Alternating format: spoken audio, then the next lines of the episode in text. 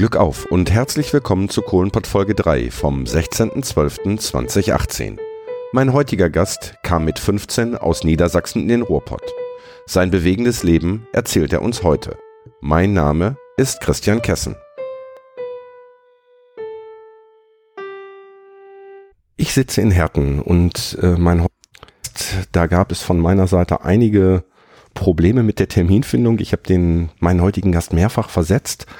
Nichtsdestotrotz bin ich froh und auch ein kleines bisschen stolz, dass ich jetzt hier bei Ihnen im Wohnzimmer sitzen darf. Und ich begrüße Sie, wie sich das gehört, mit einem Glück auf und bitte Sie, sich selber vorzustellen. Glück auf. Ja, Glück auf. Ich sage Ihnen auch ein herzliches Glück auf, Herr Kessen. Wir äh, wollen ja heute ein bisschen über Vergangenes reden, vielleicht auch über Zukünftiges. Mein Name ist Willi Wessel, wie Sie schon angesprochen haben. Ich äh, bin seit 1952 hier in Herten. Gebürtig sind Sie, ich habe mich ein bisschen vorbereitet bei so einem, ich darf ruhig sagen, prominenten Gast, ein bisschen vorbereitet geboren sind Sie in Niedersachsen 1937. Das heißt, Sie sind jetzt 81, haben Sie, sind Sie schon 81? Ja, ja ich äh, werde in vier Wochen äh, 82. Okay, ein Januarkind also. Ähm, ich habe gerade gesagt, ein durchaus prominenter Gast. Aber damit fangen wir jetzt nicht an. Wie sind Sie nach Herten gekommen? Ja, aber als nicht prominenter bin als ich nach nicht, Herten als nicht äh, gekommen. Genau. Äh, äh, da war ich einer von vielen. Äh, an dem Tag, wie ich hier nach Herten gekommen bin, äh, bin ich eine ganze Nacht mit einem äh, mehr oder weniger Personenzug von Hannover, kommt nach Essen-Heisingen Dort wurden alle Neubergleute und Berglehrlinge, die von außerhalb kamen, untersucht, ob sie denn überhaupt bergbautauglich äh, seien. Und äh, dieser Tag, der bleibt mir ewig in Erinnerung. Ich äh, wurde für grubentauglich und für bergbautauglich äh, untersucht in Essen-Heising. Das war so eine große Anlaufstelle für alle Bergleute, die außerhalb des äh, Ruhrgebietes hier in das Ruhrgebiet kamen. Und dort wurden eben alle untersucht und dann auf die Schachtanlagen verteilt. Das heißt, Sie waren Baujahr 37 oder Geburtsjahr 37, 1952, Sie waren 15 Jahre alt. Ja. Sind Sie alleine in den Pott gekommen? Ich war, bin ganz alleine. Das heißt, die Eltern sind in Niedersachsen geblieben? Die Eltern blieben in Niedersachsen und äh, die ganze Familie auch. Äh, wir waren sechs Geschwister und äh, in dieser Zeit in Niedersachsen äh, gab es keine Ausbildungsstellen und keine Arbeitsmöglichkeiten. Und äh, es gab eine Orientierung äh, in Richtung des Ruhrgebietes. Dort gab es Arbeit ohne Ende und äh, es sollte der Wiederaufbau äh, Deutschlands äh, organisiert werden, mit äh, Steinkohle natürlich. Mhm. Und äh, die Orientierung war eigentlich zwei Schulfreunde die waren ein Vierteljahr vor hier nach Herten, nach Schlägeln-Eisen gegangen. Und das war auch meine Orientierung, mit denen zusammen zu sein hier im Ruhrgebiet. Mhm. Als Sie sich auf den Weg gemacht haben von Hannover nach Essen zur Untersuchung, war da schon klar oder konnten Sie sich wünschen, dass Sie nach Herten kommen oder hätten Sie auch genauso gut nach Essen, nach Recklinghausen, nach Herne, wohin auch immer zu irgendeiner Schachtanlage? Oder konnte man, konnte man da Wünsche äußern? Herr Kessen, ich hatte mich beworben auf dieser Zeche Schläge und Eisen in Herten. Okay. Und äh, in Essen-Heising wurde mir gesagt, Schläge und Eisen hat gestern gerade äh, die Lehrlinge bekommen, die sie wünschten. Mhm. Und da äh, sollte ich zur Zeche Rheinland am Niederrhein. Und da wollten Sie nicht hin, weil und Ihre da, Kumpel nicht da waren. Genau. Und äh, da habe ich gesagt, äh, dann fahre ich zurück, wenn ich nicht nach Schlägeln Eisen komme zu meinen äh, Schulfreunden. Okay. Und äh, dann wurde nochmal auf Schlägeln Eisen angerufen, ob es denn richtig sei, dass ich mich für Schlägeln Eisen beworben hätte. Und das wurde dann bestätigt und ich bekam das äh, äh, Ticketgeld für die Straßenbahn von Essen-Heising nach Herten zu fahren. Wenn ich das jetzt anknüpfe an diese äh, äh, Geldbeträge, die ich bekam, das war ja damals wenig äh, für die Straßenbahn, gab man, man nicht so viel aus wie heute. Ich kriegte das Geld von Essen-Heising. Da würde ich Ihnen empfehlen, mal mit der Straßenbahn zu fahren, um nach Herten zu kommen. Und das war für einen Menschen, der vom Lande kam, schon eine etwas außergewöhnliche Geschichte, mit der Straßenbahn zu fahren. Mit dem Zug hatte ich Erfahrung gesammelt, aber ja. nicht mit der Straßenbahn, die an jeder Ecke hielt. Ja. Und äh, äh, ich fuhr von Essen-Heising nach Essen äh, zum äh, äh, Porscheplatz. Da war der große Umschlagplatz für die äh, Menschen in Essen. Und äh, dort musste ich umsteigen in Richtung Gelsenkirchen. Und in Gelsenkirchen musste ich wieder umsteigen äh, nach Herten. In Gelsenkirchen-Bur zwischendurch nochmal umsteigen, um dann nach Herten zu fahren mit der Linie 10, die damals da fuhr, und die Linie 1. Und äh, bin dann äh, in, in Herten an der Kranzplatte angekommen. Dort erkundigte ich mich dann, wie komme ich denn jetzt nach Langenbrochum, mhm. nach Schlägen-Eisen? Weil äh, auch Schlägen-Eisen war für mich eine Fata Morgana, die äh, mir ja so persönlich äh, vor Augen nicht war. Mhm. Und ich kam hier oben an der Zechenbahn an. Da sagte der Schaffner mir, weil ich ihm gesagt habe, er möge mir doch sagen, wo ich denn aussteigen kann. Da sagte er, steig mal hier am Schwarzen Weg aus, hier an der Zechenbahn. Und dann äh, gehst du den schwarzen Weg und dann findest du das schon. Hm. Ich kann mir jetzt vorstellen, Sie haben gesagt, Sie kamen vom Land. Also Sie haben nicht in Hannover gewohnt, sondern in einer, in einer relativ kleinen Gemeinde, wenn ich, genau. wenn ich mich erinnere. Ähm, das muss doch ein Schock gewesen sein. Durch Gelsenkirchen, durch Essen. Das, wie sah das Ruhrgebiet damals aus? Es war zerstört noch. Sie können sich vorstellen, 1952 da war der Zweite Weltkrieg ja, ich sag mal, gut fünf Jahre erst zu Ende. Ja. Und da kam die Nachkriegszeit und es war viele äh, dieser Städte lagen ja total in Trümmern. Ja. Und da fuhr ich durch diese, es war wirklich ein Schock. Ja. ja. Und äh, Sie müssen sich vorstellen, ich kam aus einem Dorf, das eigentlich ursprünglich 500 Einwohner hatte und äh, mit den Flüchtlingen und Vertriebenen 1000 Einwohner. Und äh, es war eine verhältnismäßige kleine Gemeinde. Mhm. Dann sind Sie an der Schachtanlage angekommen und standen da. Ja, nein, ich bin nicht an der Schachtanlage angekommen. Ich musste ja in das Berglehrlingsheim. Ah, okay. Das wäre hier, meine nächste Frage gewesen. Hier, Wo haben Sie gewohnt? hier oben an der Hanbergstraße ja. war das äh, erstmal das große äh, Lager, so wurde es genannt. Das waren für die Erwachsenen ledigen Bergleute ja. an der Hahnbergstraße. Und es war daneben das neue Berglehrlingsheim. Und äh, dann kam ich über diesen schwarzen Weg, das muss ich unbedingt nochmal erzählen, stellte dann auf halbem Weg fest, dass das unmöglich da das Berglehrlingsheim sein konnte. Ich bin wieder zurückgegangen zur Feldstraße, die Feldstraße runter und den ersten Menschen, den ich traf, habe ich gefragt, wo ist denn das Berglehrlingsheim hier? Ich muss, ich hatte ja meinen Pappkarton, Kartoff, äh, Koffer mhm. und musste äh, ja zu dem Berglehrlingsheim. Da wurde ich erwartet. Und dann habe ich den ersten Menschen, ich weiß natürlich nicht mehr, wer das war, und habe gefragt, wo geht das denn zum Berglehrlingsheim? Ja, Junge, da musst du den schwarzen Weg gehen, mhm. den ich ja schon zur Hälfte gegangen war.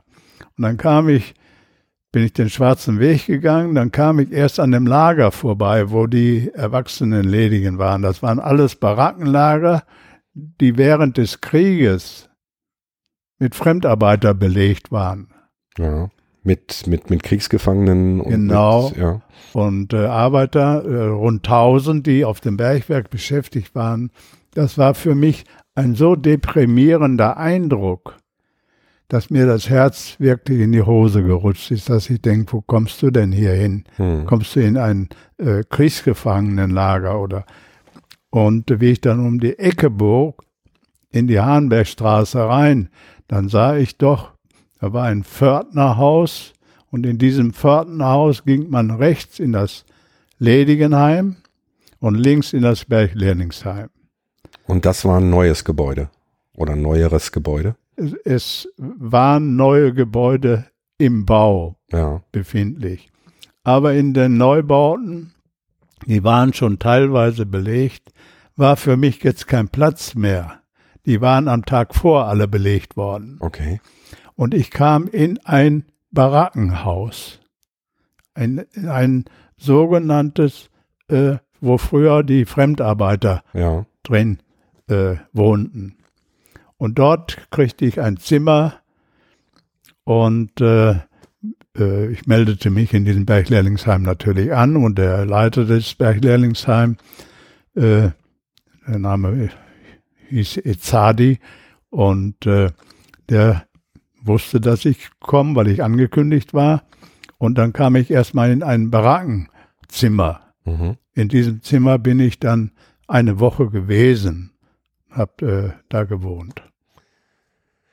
Diese Berglehrlingsheime, ähm, war das eine reine Unterkunft oder gab es da auch eine gemeinschaftlichen, ich sag mal Gemeinschaft, oder wurde, wurde man dort auch mit Essen versorgt oder musste man sich Natürlich. da selber drum kümmern? Herr Sie Kess- sagen natürlich, ich weiß es ja Herr- nicht. Herr das Kessen, war vor äh, meiner Zeit. Ja, das war eine Vollversorgung. Okay. Ja, äh, etwas später kam ich dann auch dazu, dass ich auf, mit meinen beiden Schulfreunden auf ein Zimmer kam. Mhm. Da waren wir zu sieben Kollegen auf einem Zimmer Kann man sich heute auch In- nicht mehr vorstellen. in ne? Doppelstockbetten. ja, Ja, einer schlief unten, einer schlief oben. ja. Und äh, so wurden also die Berglehrlinge, die aus Schleswig-Holstein, aus Bayern, aus Baden-Württemberg kamen, untergebracht. Mhm. Und es gab in diesem Berglehrlingsheim natürlich volle Verpflegung, ja, äh, mit äh, Frühstück morgens, aber nicht mit Frühstück, wie wir das heute kennen. Das war mehr oder weniger eine, schon eine Massenabfertigung morgens. Äh, Wir waren ja immerhin rund 400 Lehrlinge in diesem Berglehrlingsheim und alle in diesem äh, tatkräftigen Alter von äh, teilweise 13 Jahren bis zu 18 Jahre. Mhm. Und ich sag jetzt mal so, die, die, die Kniften für die Arbeit äh, sind dann dort auch vorproduziert worden. Die wurden vor in der Küche, die war im Keller dieses äh, Hauses 3. Da war eine große Küche, dort wurden die Schnitten gemacht, entweder Schmalzkäse oder Blockwurst. Das Mhm. war so die Wurst, die oder die Belegung für die äh, Brote für die Arbeit. Mhm. Gab's innerhalb Konnte jeder so viel nehmen, wie er mochte. Okay. Gab's ähm, gab's innerhalb dieser ähm, dieses Lehrlingsheims, ich sag mal Reibereien, wenn ich sag mal, wenn 400 Leute so auf engem Raum zusammen sind, hat zwar jetzt nicht unbedingt was mit dem Thema zu tun, aber ist mir gerade sofort der Gedanke ja, gekommen. natürlich, Herr Kessler, das ist doch ganz natürlich. Es gab auch Spannungen, ja, zwischen den einzelnen Häusern. Es gab drei Häuser und dann gab es noch die Bra Barackenhäuser. Ich muss noch dazu hinzufügen, dass in diesem Berglehrlingsheim sportliche Einrichtungen jede, jeglicher Art vorhanden waren. Es gab ja einen eigenen Sportplatz und es gab die Möglichkeit, äh, sich einem Turnverein in Scherlebeck anzuschließen und äh, Turnsport zu machen. Und wir haben also ledige in diesem äh, Lehrlingsheim haben wir diese sportlichen Einrichtungen wie Tischtennis, äh, Bauen von Modellflugzeugen und so weiter. Das war alles organisiert durch sogenannte Heimhelfer. Hm. Damit, damit erst, äh, also damit die Leute beschäftigt waren außerhalb der Arbeit, damit es erst gar nicht zu Reibereien kam. Ja, und der Kessen, äh, eine der besten Fußballmannschaften waren, es wurden auch Turniere zwischen den einzelnen Zechen, Le Lehrlingsheimen durchgeführt, im Mhm. ganzen Ruhrgebiet. Unsere Fußballabteilung hier oben äh, an der Hahnbergstraße war eine der besten Fußballabteilungen und Handball auch, äh, die es im Ruhrgebiet gab. Oh, das war damals, ähm, das gehörte dann aber zu Scherlebeck, Westfalia Scherlebeck. Nein, es war äh, äh, diese Berglehrlingsheime hatten eigene Ah, okay. äh, Mannschaften, Mhm. ja. Und diese Wettbewerbe waren zwischen den einzelnen Berglehrlingsheimen. Okay. Ist aus diesem, aus diesem Lehrlingsheim irgendein bekannter Fußballer entstanden, der dann hinterher, ich sag mal, in Profisport eingestiegen ist? Äh, nein, das, äh, soweit ich das weiß, nicht. Es äh, waren Boxer da, ja, die haben das äh, geschafft. Aber Fußball, nachdem dann diese Mannschaft so erfolgreich war, besinnte sich hier der Sportverein, das war damals Langenbochum. Ja.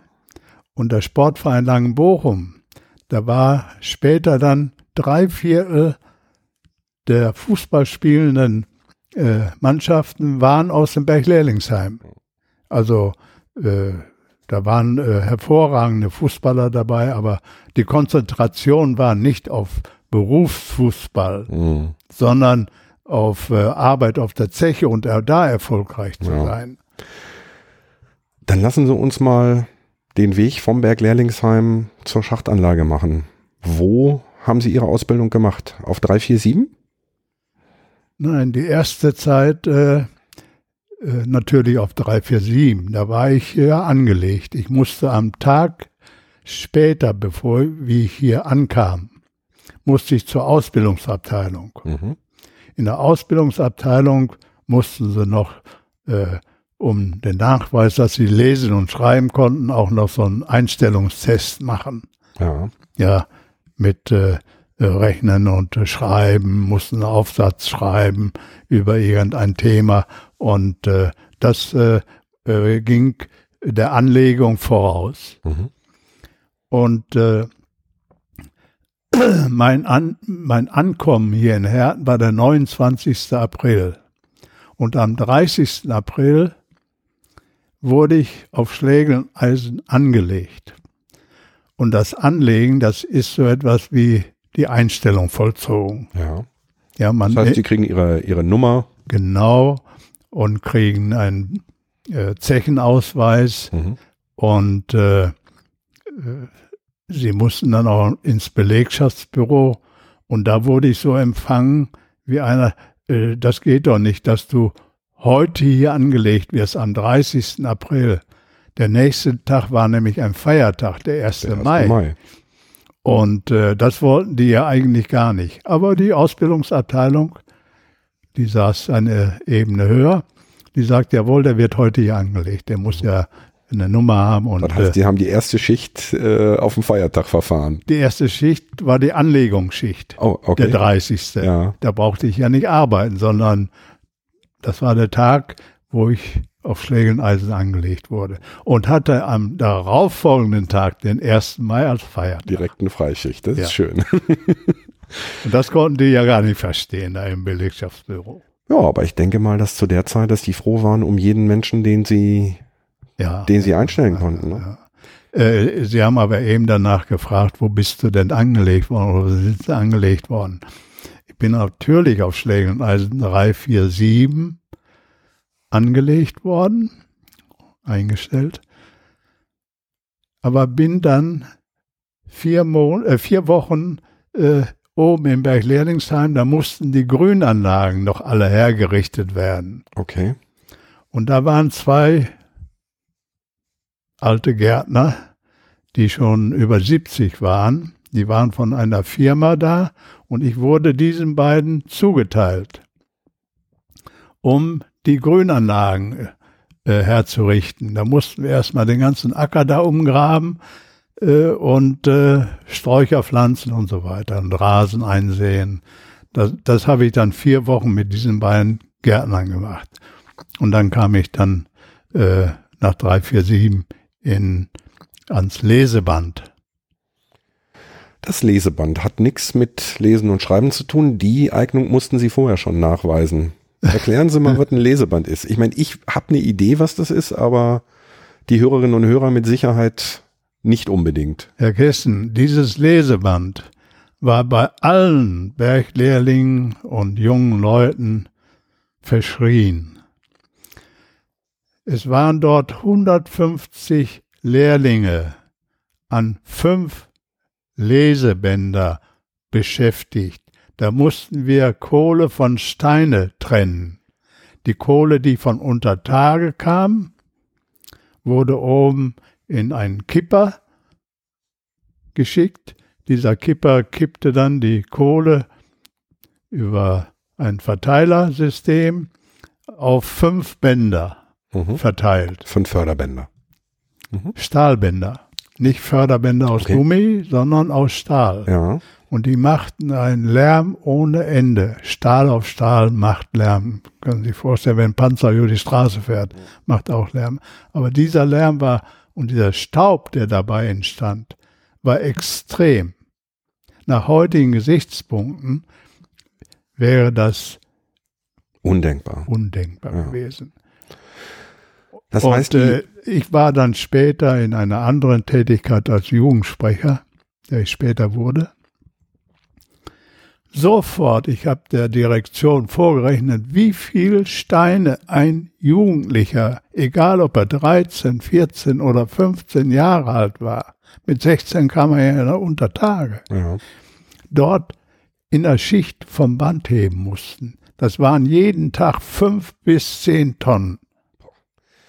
Also nur noch mal, ähm, ich versuche das mal so ein bisschen äh, noch mal zu erklären. Zum damaligen Zeitpunkt gab es noch nicht den Skipschacht, sondern es, die, die Kohle ist ganz normal in Wagen nach oben gefördert worden. Kohle und das, das Gestein vermischt.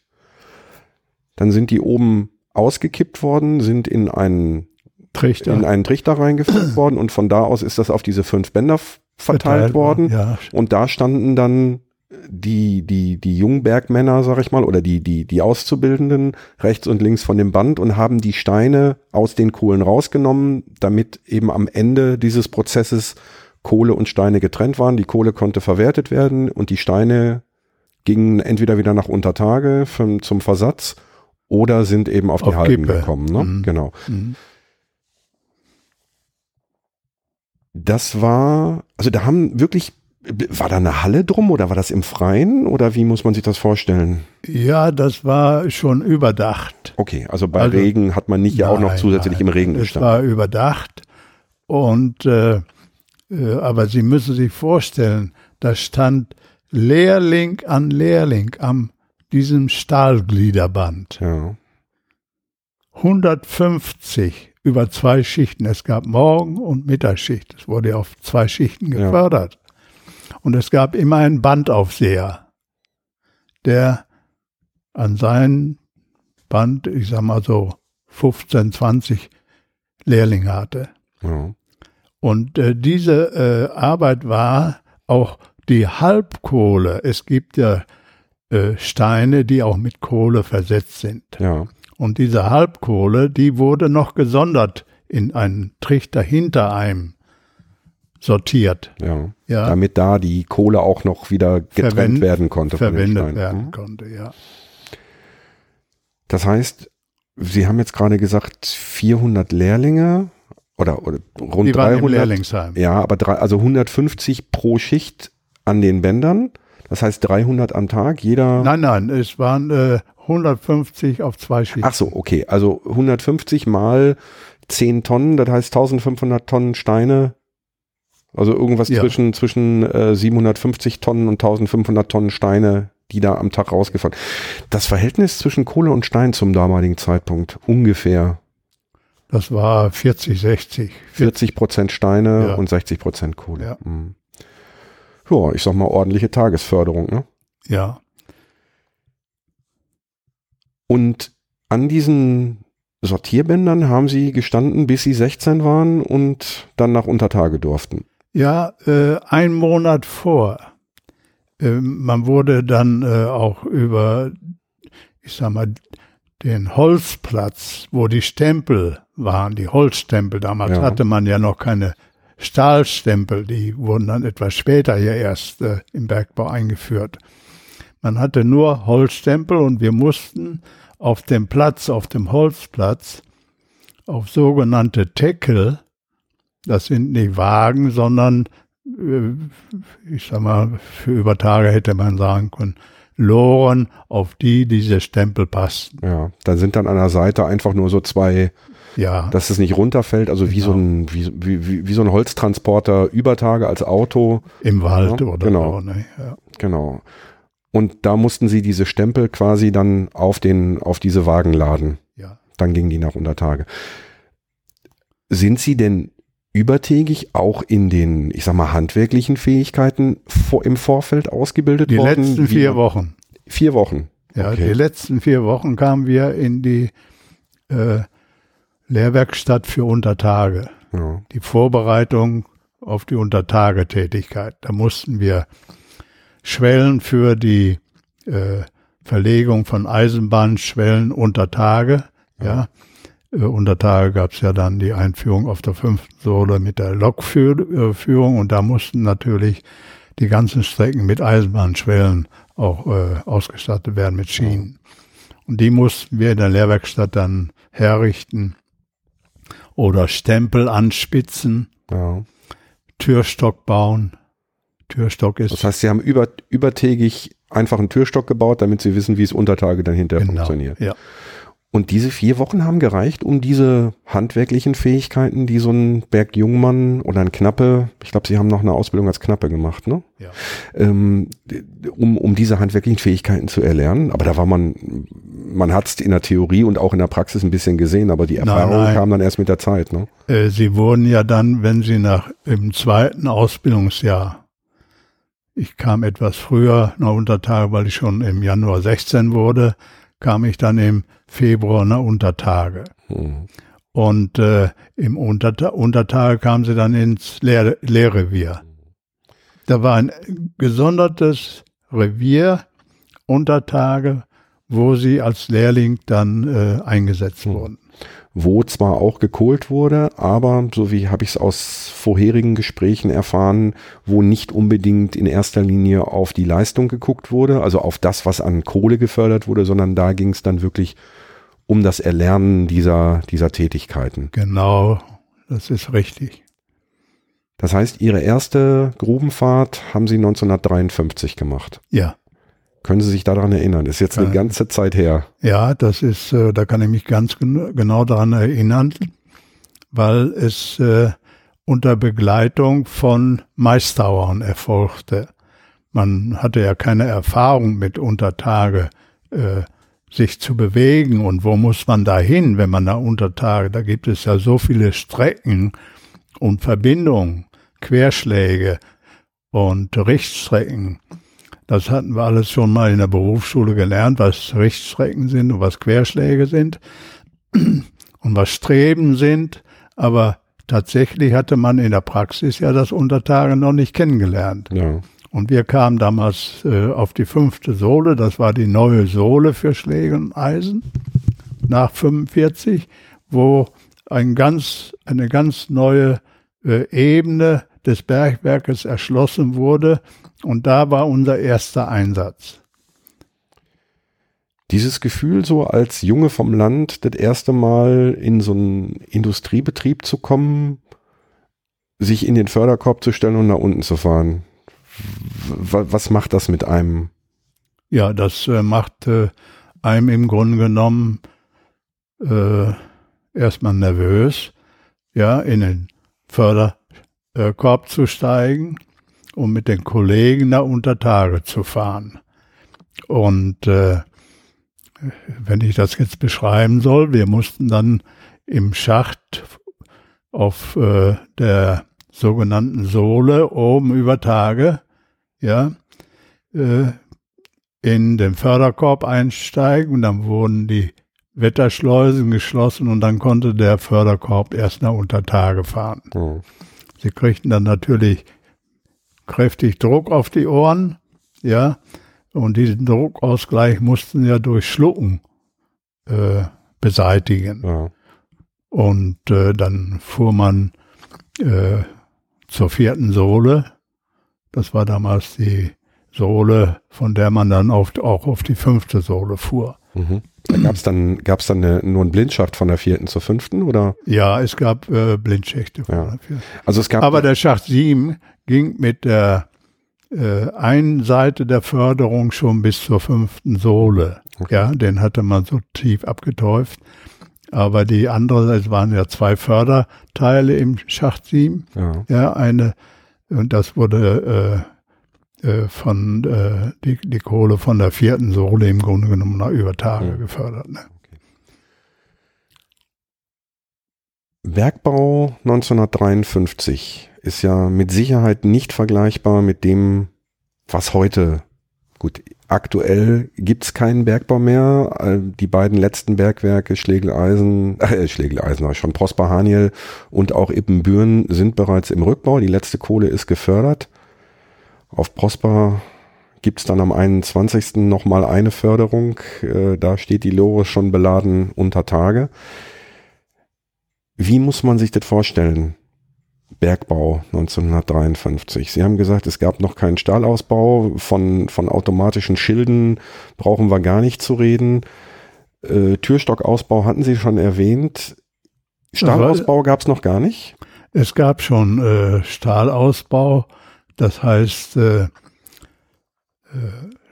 Stahlschienen, die als Kappen am Hangenden ja. äh, eingebracht wurden und äh, in den Stößen gab es auch Stahlstempel, die waren aber äh, nicht nachgiebig, sondern die waren starr. Ja.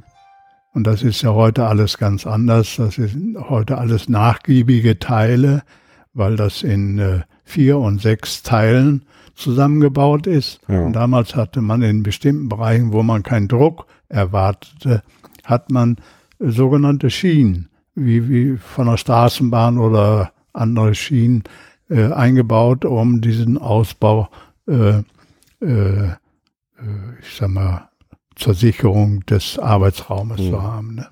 Das andere war alles aus Holz. Ja. Kohleabbau zum damaligen Zeitpunkt mit Presslufthammer. Mit Presslufthammer, ja.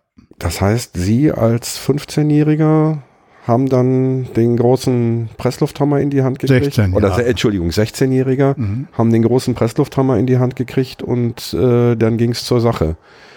Ich habe im Laufe des Jahres war ich unter anderem auf Zeche Nachtigall und durfte da mal kurz mit dem Presslufthammer so ein bisschen am Boden rumhämmern ich musste keine Kohle fördern oder ich durfte keine Kohle fördern. Ähm, das ist doch eine, eine unmenschliche Arbeit. Als, vor allen Dingen, wenn ich mir vorstelle, ein, ein, ein junger Mann von, von 16 Jahren, äh, wie hält man sowas durch?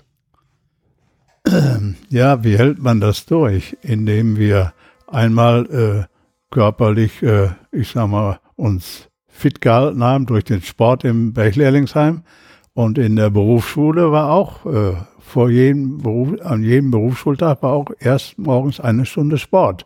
Das heißt, wir waren schon körperlich ziemlich äh, robust. Mhm. Aber diese äh, Presslufthämmer, mit denen wir gearbeitet haben, noch schlimmer waren ja die Bohrhämmer. Ja. ja.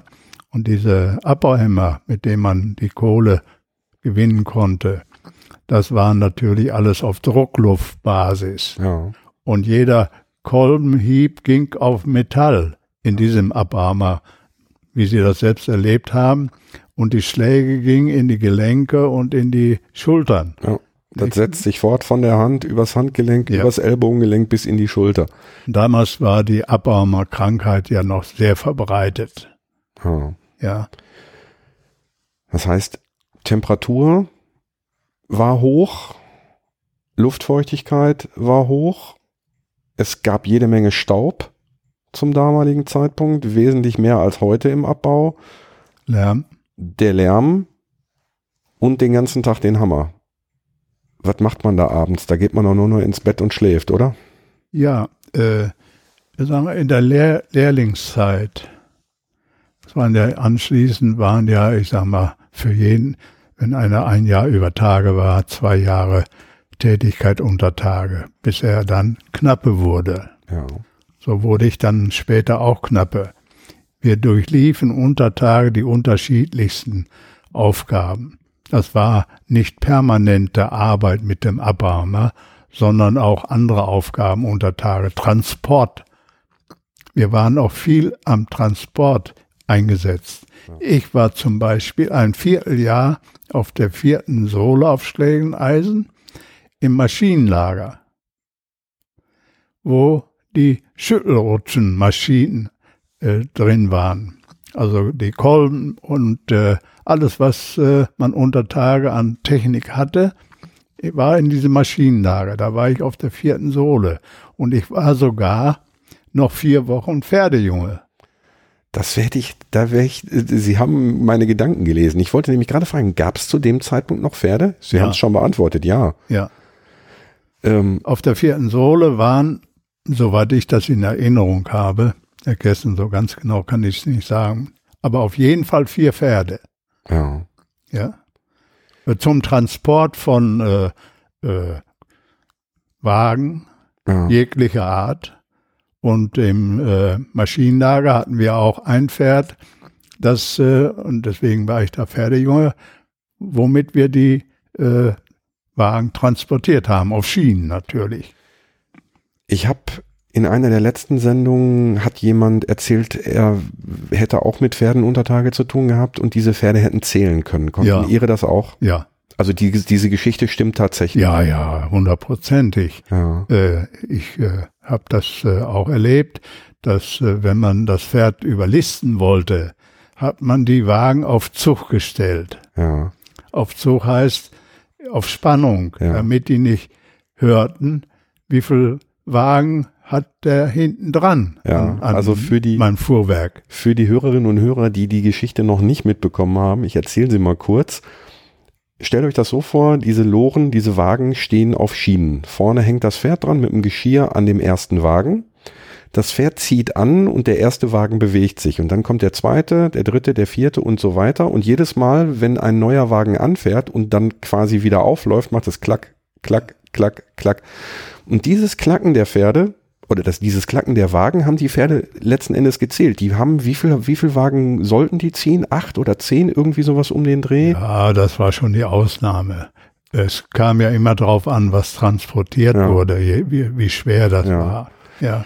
Auf und, und ob sie bergauf äh, ziehen mussten ja, oder wenn sie, äh, es gab ja unter Tage Bewegung, auch durch den Abbau. ja, Ja, wenn äh, etwas abschüssig war, dann liefen die Wagen den Pferden ja hinten in die Jacken rein. Ja. Das heißt, sie mussten bremsen. Hm. Und äh, das war so eine gewisse Technik, die musste man sich aneignen.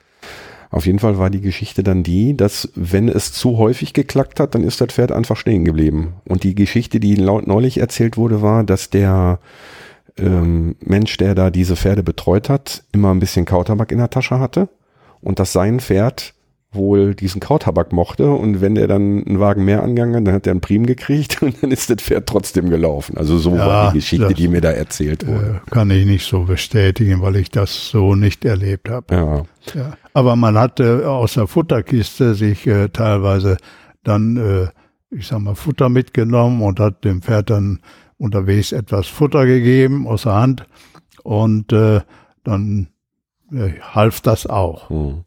Den Tieren, ging es denen den Umständen entsprechend gut? Sind die gut behandelt worden? Die Pferde? Ja. Ja, absolut, ja.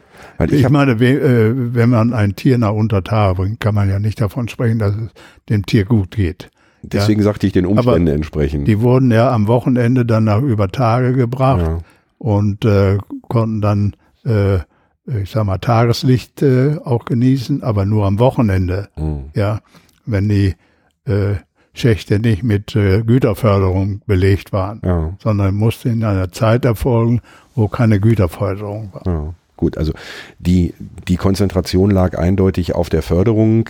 Die Tiere waren, ich sag mal, letzten Endes ein Arbeitsmittel, Ja, aber wie die Menschen auch. im Rahmen der Möglichkeiten sind sie einigermaßen artgerecht behandelt worden. Äh, wie Grubenpferde behandelt wurden. Es waren ja eine kleine Rasse. Ja, Das waren ja nicht Pferde der Größenordnung von Hannoveraner oder so Mhm. oder äh, Trakener, nicht, sondern äh, das waren eine kleine Pferderasse, die aus dem Kaukasus irgendwann kam. Mhm. Ja.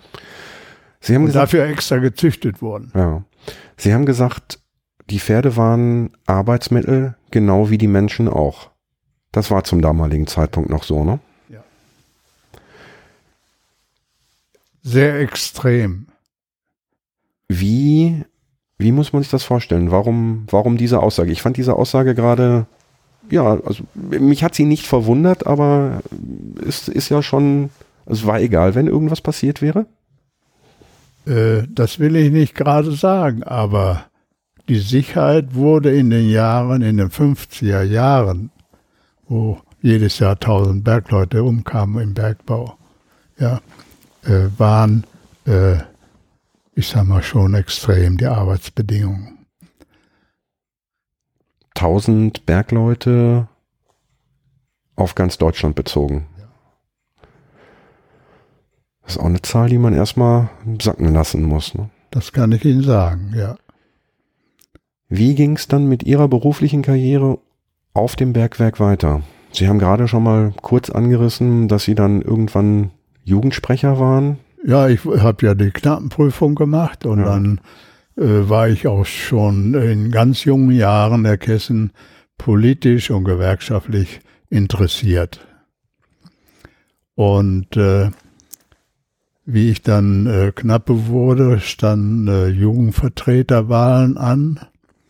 Und ich habe schon damals einen sehr äh, hohen Bekanntheitsgrad gehabt durch meine Berglehrlingsheim-Zeit äh, mhm.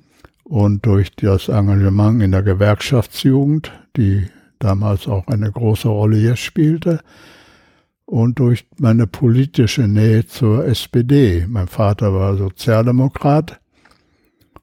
Das ist noch so ein Kapitel, was wir nicht abgehandelt haben. Wie ist das weitergegangen? Nach einem Jahr, ich habe im Übrigen nach vier Wochen meinem Vater geschrieben, er möge doch auch nach hierhin kommen.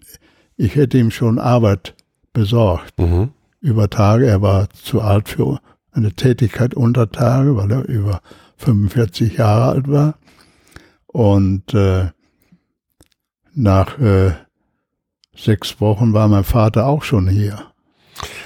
Das hatte ich vorhin tatsächlich im Hinterkopf. Wie haben Sie, wie haben Sie damals kommuniziert? Haben Sie Ihre, Ihre Eltern anrufen können? Gab es Telefone? Nein, es gab überhaupt keine Telefone. Das heißt, die, die Eltern wussten bis zum ersten Brief nicht, ist der Junge gut angekommen oder Nein. geht's dem gut oder wie ist er untergekommen? Ich habe natürlich am ersten Tag sofort geschrieben, dass ich gut angekommen bin, auch auf Schlägeneisen.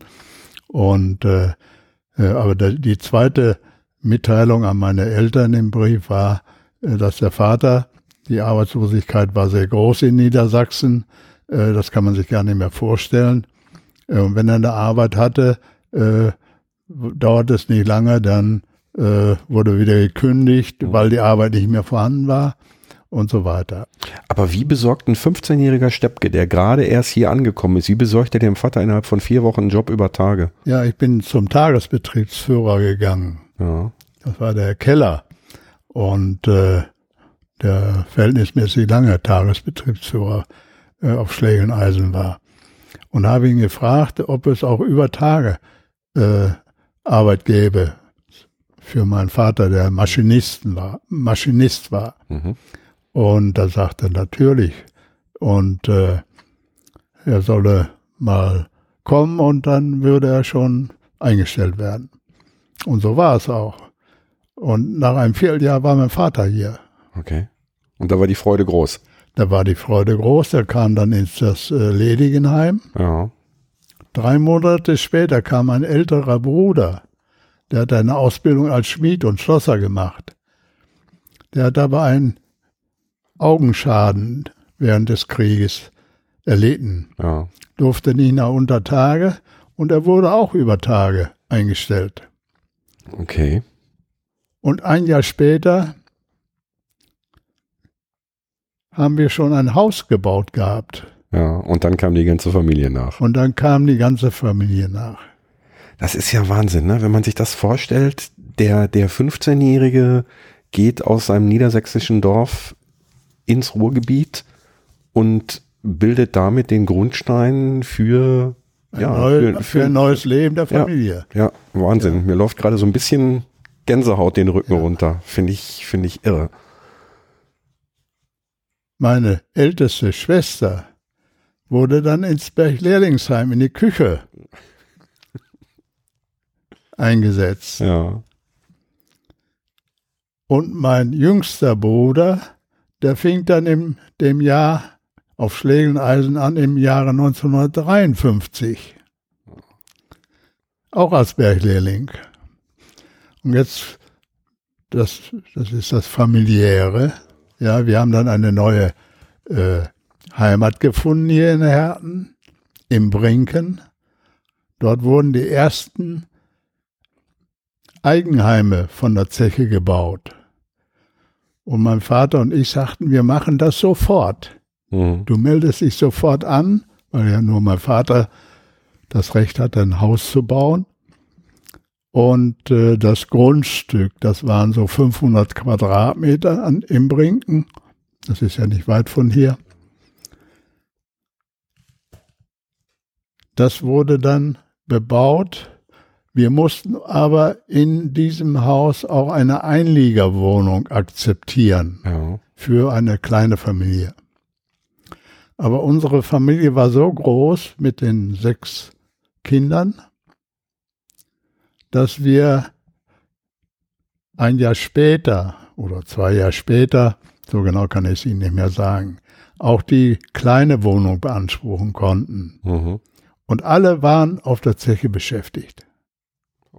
Und Sie müssen sich vorstellen, und am Wochenende, wenn wir nach Hause kamen, brachten die Arbeitskleidung mit. Dann musste meine Mutter und meine älteste Schwester und die anderen beiden äh, Schwestern mussten die Arbeitskleidung waschen. Im Waschkessel. Im Waschkessel, unter, im Keller. Mhm. Unter ganz, ich sag mal, miesen Rahmenbedingungen. Mhm. Heutzutage ist das so, da wird die Wäsche dann in den Abwurfschacht geworfen und wird auf der Zeche gewaschen. Das heißt, damals war die Arbeitskleidung, also waren Sie selber dafür verantwortlich, dass die Klamotten wieder sauber wurden? Ja, nicht nur, wir mussten auch die Arbeitskleidung selbst kaufen. Oh, das ja. wusste ich auch nicht. Ja, die erst nach Gründung der Rohrkohle wurde die Arbeitskleidung für die Bergleute gestellt, für die Angestellten wenn die angestellt äh, waren, die kriegten die Arbeitskleidung gestellt. Ja. Die Angestellten. Gab es zum damaligen Zeitpunkt schon, ich sag mal so Sicherheitsschuhe mit Stahlkappen und sowas? Ja, die, die gab es. Ja. Und die wurden aber vom Arbeitgeber gestellt? Die wurden vom, das war im Tarifvertrag geregelt, dass die Arbeitsschuhe und Sicherheitsbekleidung, Sicherheitsbekleidung, aber ja. nicht die übrige Bekleidung, ja. ja, die wurde von der Zeche gestellt. Okay. Aber Sie mussten die dann bei der Zeche kaufen? Ja. Weil es eben Im, halt, es musste ja. Im Magazin. Ja, weil es musste ja, äh, es, es musste ja reine Baumwolle sein, weil, gut, synthetische Fasern gab es die damals schon? Ich habe überhaupt keine Nein, Ahnung. Also wir haben unsere Arbeitskleidung bei Karstadt gekauft. Okay.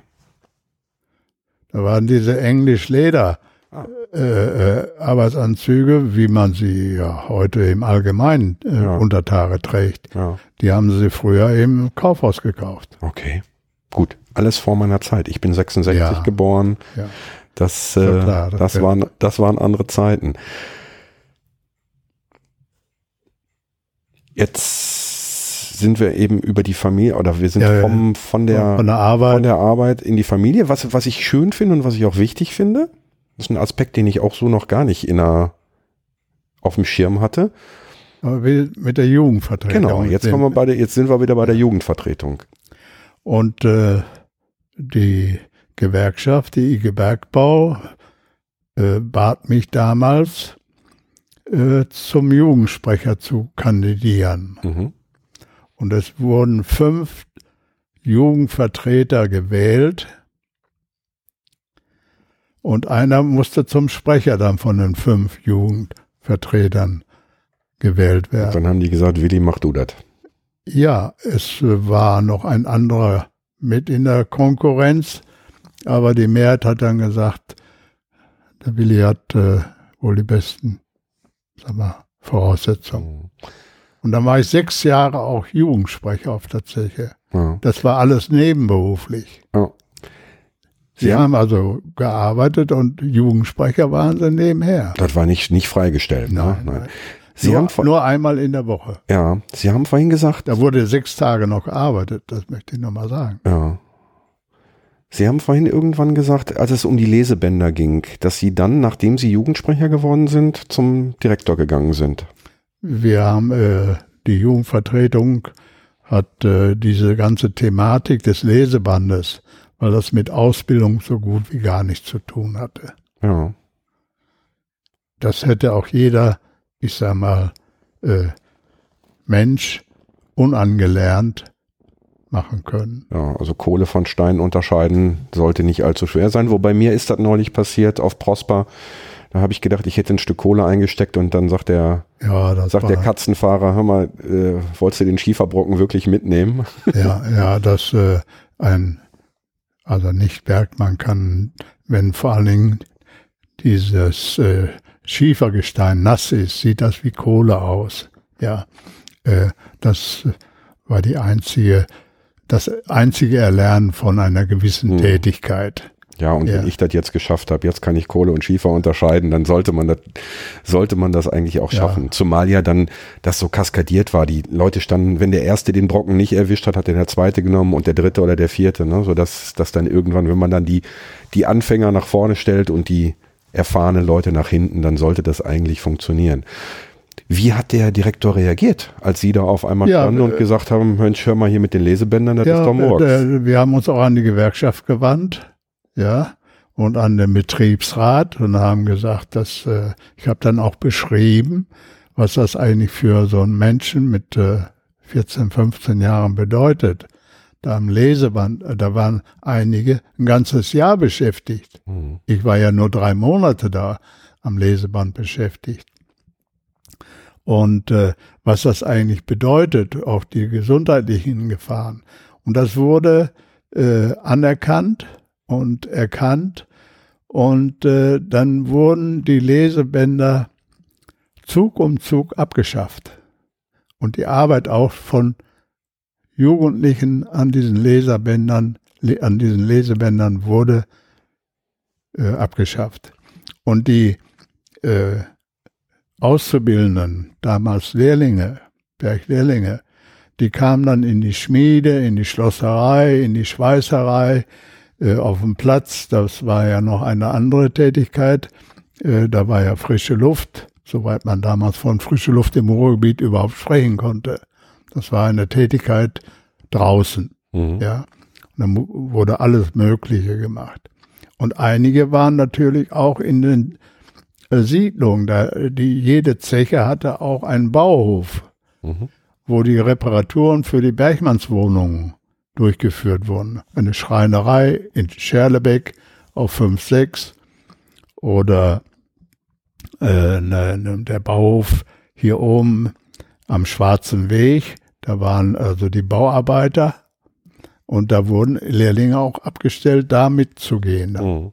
Das war, hatte aber mit bergbaulicher Tätigkeit Auch nichts zu tun. gar nichts. Mhm.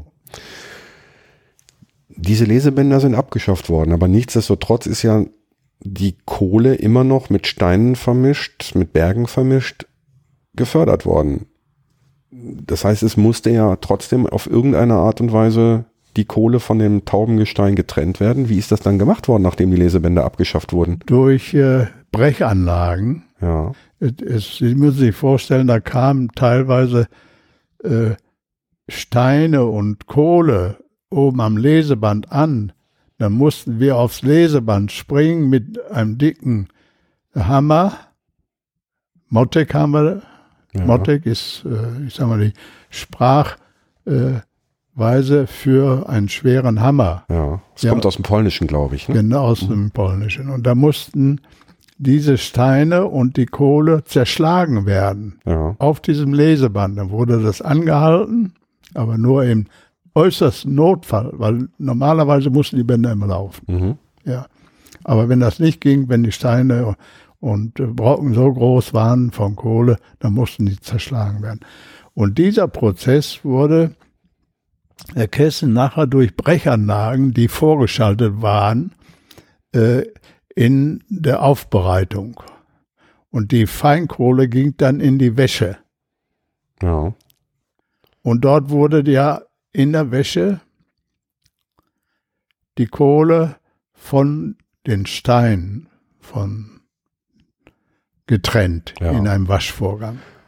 Und das hat dadurch funktioniert, dass die Steine eine höhere Dichte hatten, deswegen, also Ja. ein gleich großer Stein oder ein Brocken Kohle mit einem gleich großen Brocken Steine. Die Kohle ist leichter, deswegen schwimmt, also sie schwimmt Ja. natürlich nicht oben auf der Wasseroberfläche, sondern fließt, fließt in er mit. Vibrationsvorgang. Genau. Da waren Vibrationsanlagen in der Wäsche, Mhm. wo dann die, äh, da war natürlich auch äh, Wasser Ja, mit Emulsion, ja, mit einer gewissen äh, äh, äh, äh, ich sag mal, äh, Sch- äh, Wasserschwere, ja, ja, so ausgestattet, dass die Kohle oben blieb. ja. Und, Und- die schweren Steine nach Genau. unten sanken und dann wurden die getrennt. Ja, Das heißt, letzten Endes äh, waren Sie mitverantwortlich für die Einführung der Kohlenwäschen. Das will ich nicht mit in Anspruch nehmen. Nein, ich meinte jetzt Ja. auch nicht unbedingt Sie persönlich, sondern Nein. quasi die, die, ja, aber letzten Endes, dass dieser Prozess beschleunigt wurde, Ja. dass endlich die Berglehrlinge von den Lesebändern wegkamen. hm. ja gut, das ist natürlich auch so ein Prozess, der immer wieder im, im Bergbau stattgefunden hat, dass Ideen der Leute, der Menschen, die schwere Arbeiten machen mussten, und die gesagt haben, Mensch, wenn wir das jetzt aber so und so machen, dann müsste das eigentlich einfacher sein. Also diese, dieser, ähm, dieser, dieses Vorschlagswesen, nenne ich das jetzt mal, ähm, kann ich mich also daran erinnern, hat mein Bruder auch oft von erzählt, wenn also irgendwelche Erleichterungen dann kamen, die wurden ja dann auch zum Teil prämiert, ne? Ja, das war aber sehr viel später erst. Mhm. Es gab ja, ich sag mal, auch die Ausbildung von äh, Angestellten wurde qualifizierter. Mhm. Die Hälfte der früheren, sag mal, Aufsichten waren Fahrhauer, die aus der Mannschaft, aus der Belegschaft auf dem einfachen Wege sich qualifiziert haben, wurden angestellt. Mhm. Und dann gab es natürlich die Bergschulen, wo die Steigerausbildung äh, vonstatten ging. Die war dann in Recklinghausen, in Bochum und äh, dann äh, gingen die äh, Leute, die ausgewählt wurden, die dort sich auch dazu äh, geeignet waren, schulisch, gingen erst auf die Vorschule, die Bergvorschule und dann später auf die Bergschule und wurden da ausgebildet. Dieser ganze Ausbildungsgang ging auch während der Arbeit. Diese jungen Leute, die sich weiterbildeten, mussten erst acht Stunden arbeiten und dann gingen sie noch zur Schule. Das war für diese jungen Leute auch eine Herausforderung, eine große Herausforderung. Ja. Wie ging es mit Ihnen persönlich weiter? Jugendsprecher? Ja, ich war äh, sechs Jahre lang Jugendsprecher, aber nach vier Jahren wurde ich schon in den Betriebsrat gewählt Mhm. mit äh, verhältnismäßig einer hohen Stimmenzahl. Und da war ich 20 Jahre alt. Und das will was heißen, glaube ich, ne? Und an meinem 20. Geburtstag, an dem Tag, wo ich 20 wurde, Herr Kessen, habe ich meine Hauerprüfung gemacht. Ich habe immer- immer dafür gesorgt, dass meine Ausbildung zu einem qualifizierten Bergmann weiterging. Mhm. Also ich habe meine Hauerprüfung mit äh, 19 Jahren begonnen und mit 20 Jahren habe ich meine Hauerprüfung abgelegt. Mit 18 Jahren wurde ich ja Knappe und dann habe ich das, mich weiter qualifiziert. Der Unterschied zwischen dem Knappen und dem Hauer, wie würde man den beschreiben? Ja, als äh, normaler Knappe waren sie ein, ich sag mal, ausgebildeter Bergmann. Mhm. Aber sie kriegten auch noch Lohnabzüge. Abzüge. Ja, ein Hauer hat, ich sag mal, 19 Mark, D-Mark war das ja damals, bis 20 Mark verdient Pro Schicht wohlgemerkt. pro Schicht, ja. Und ein Lehrhauer, das waren die, die keine Berglehrlingsausbildung hatten. Die wurden Lehrhauer, um dann nach zwei Jahren auch Hauer werden zu können. Und wir Knappen, wir mussten uns dann auch qualifizieren in unserer Arbeit und konnten dann auch später Hauer werden. Dann mit Hauer kriegten sie einen vollen Hauerlohn. Das war ja tariflich geregelt. Ja. Der Unterschied zwischen Hauer und Knappe vom Lohn her, Sie haben gesagt 20 Mark pro Schicht für den Hauer. Was wäre was wäre der ja, Lohn? Sie müssen so sagen, äh, äh, sich vorstellen, das war ein Unterschied äh, von zwei Mark vielleicht. Hm. Ja, ich, Aber, so für genau, die, äh, aber für die gleiche Tätigkeit. für die gleiche Tätigkeit, ja. Also 10% Abzug Ja. im Grunde. Weil der erfahrene Hauer, der war der Verantwortliche auch in der Kolonne. Hm. Ja. Knappenprüfung, Hauerprüfung. Parallel dazu in den Betriebsrat gewählt, Jugendsprecher auch noch bis 22. Ja, Diese, diese Tätigkeiten, Jugendsprecher hatten Sie gesagt, nicht freigestellt, also in der Freizeit einmal pro Woche. einmal pro Woche freigestellt. ja. Ähm, die gewerkschaftliche Tätigkeit oder die Betriebsratstätigkeit, ist man dafür, hat man dafür auch noch Freizeit Nein, bekommen oder war das in der, äh, in der privaten Zeit? Nein, wir waren damals äh, 21 Betriebsräte. Ja. Das ging ja nach Beschäftigungsgröße. Wir hatten auch mal 24 Betriebsräte. Aufgrund der Beschäftigung damals hatten wir knapp 6000 Beschäftigte auf Schlägeneisen. Und aus der Belegschaft heraus wurden dann diese 21 oder 24 Betriebsräte gewählt. Mhm.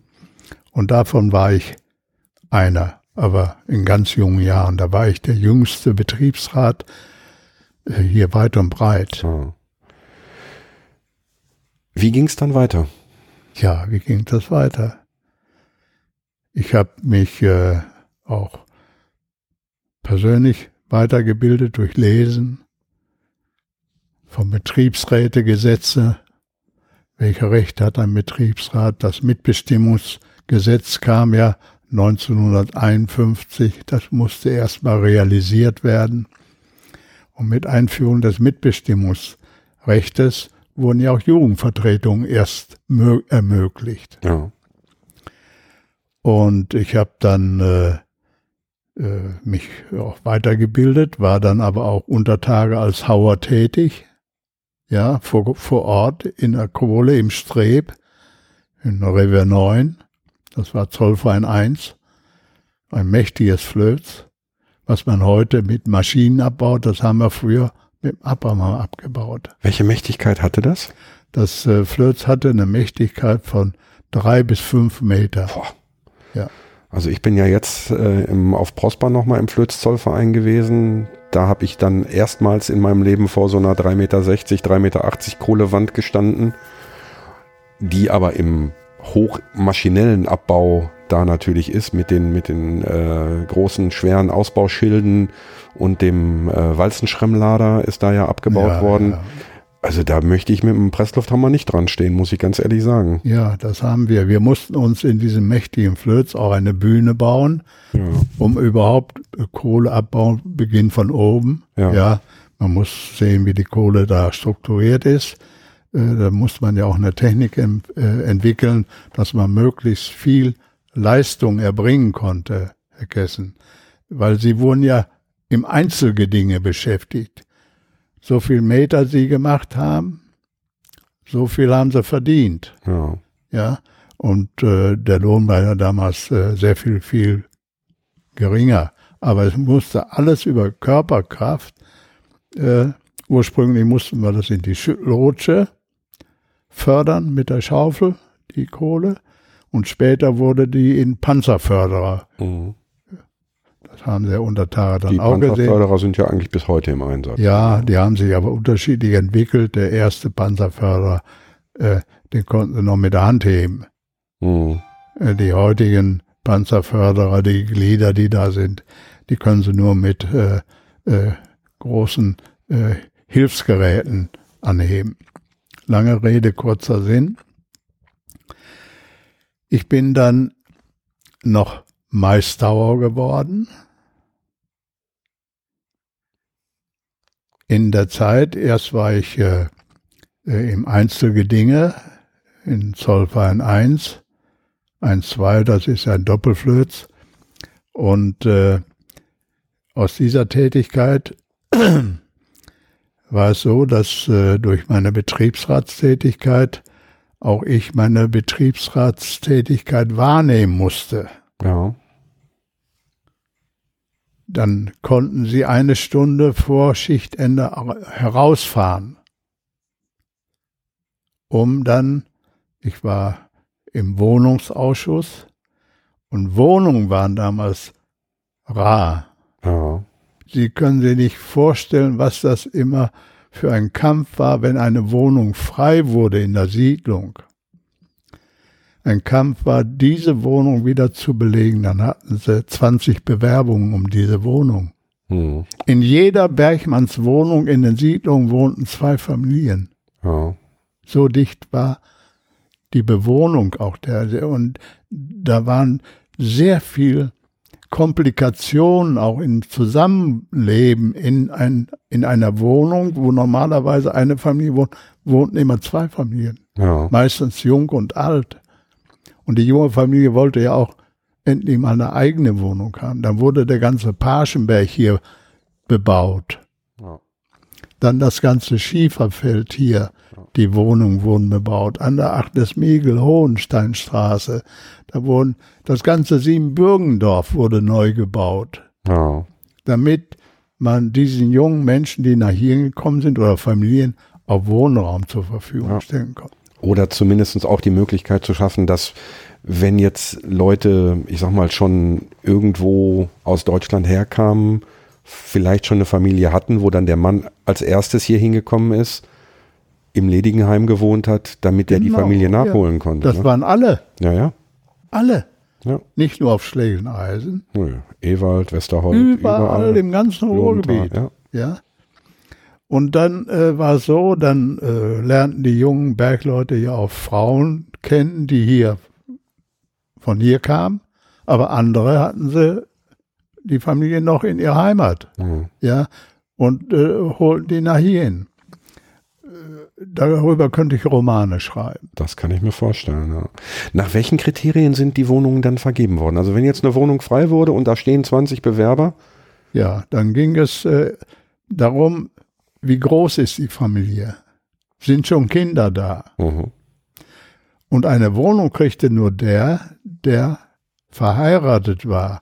Er musste mindestens ein Aufgebot am Standesamt bestellt haben. ja, Und dieses Aufgebot musste aushängen.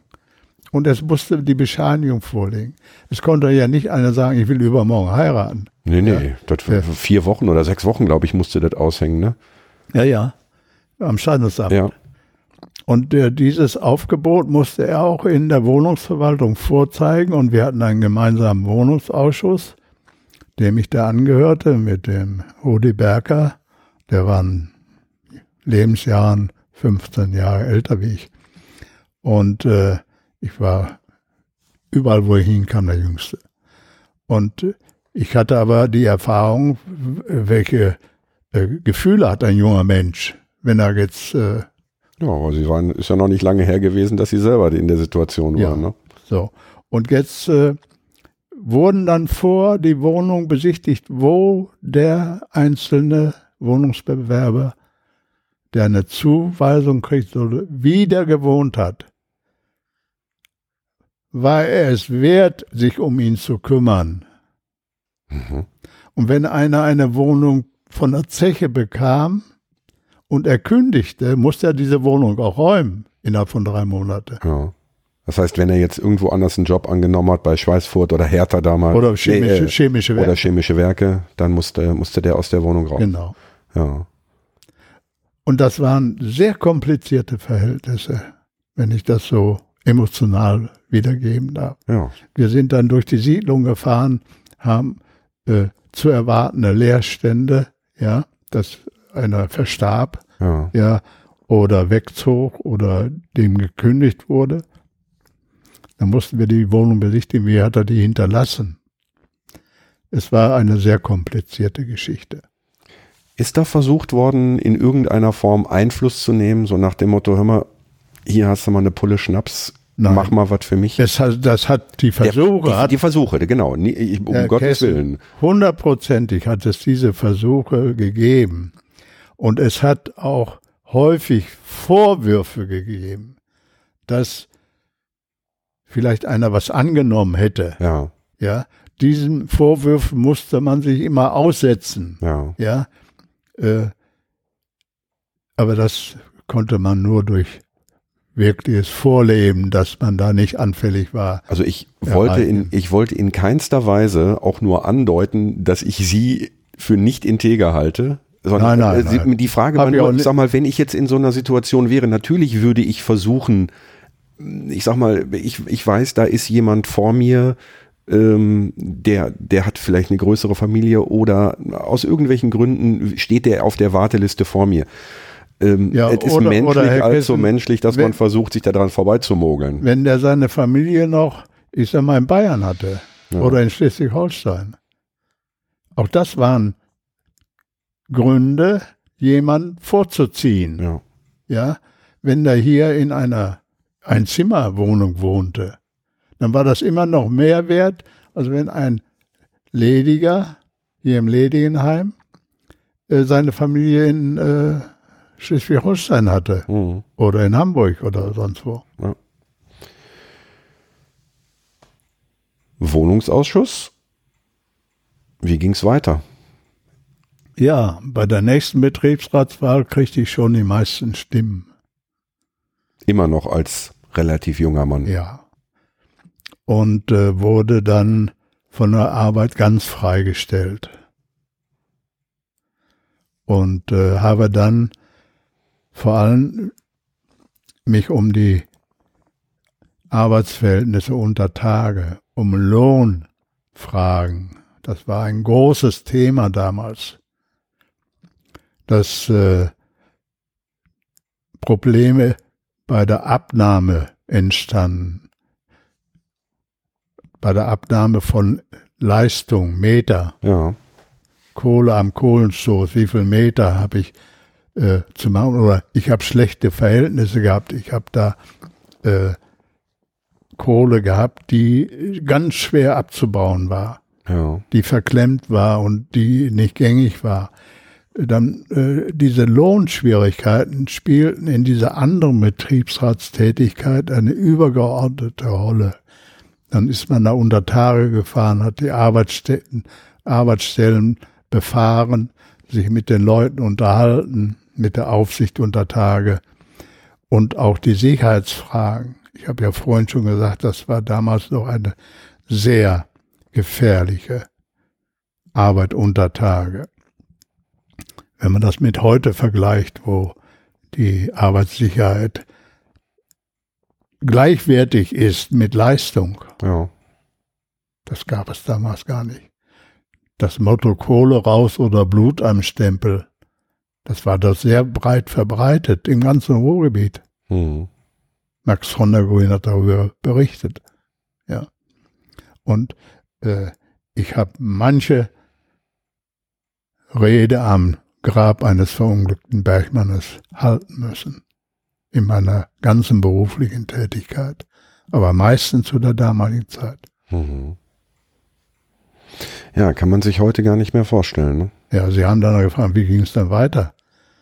Ja, bei der nächsten Betriebsratswahl war ich Betriebsratsvorsitzender mit 27 Jahren.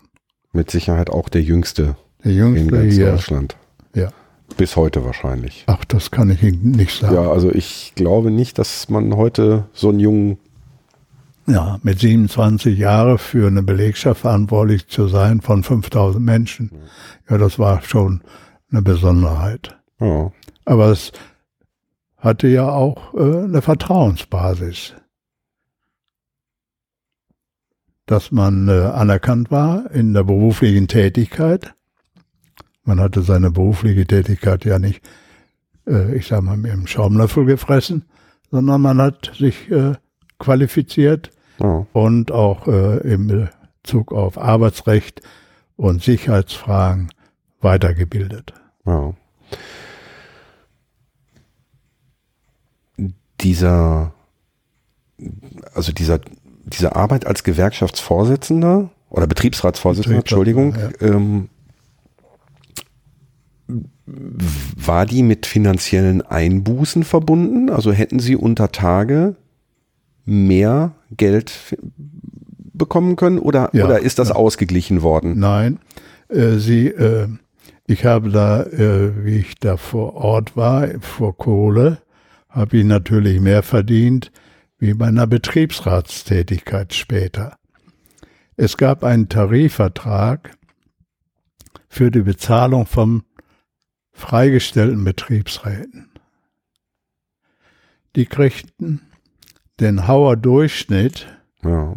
nach Tarifvertrag, den Hauer Durchschnitt äh, des Bergwerkes.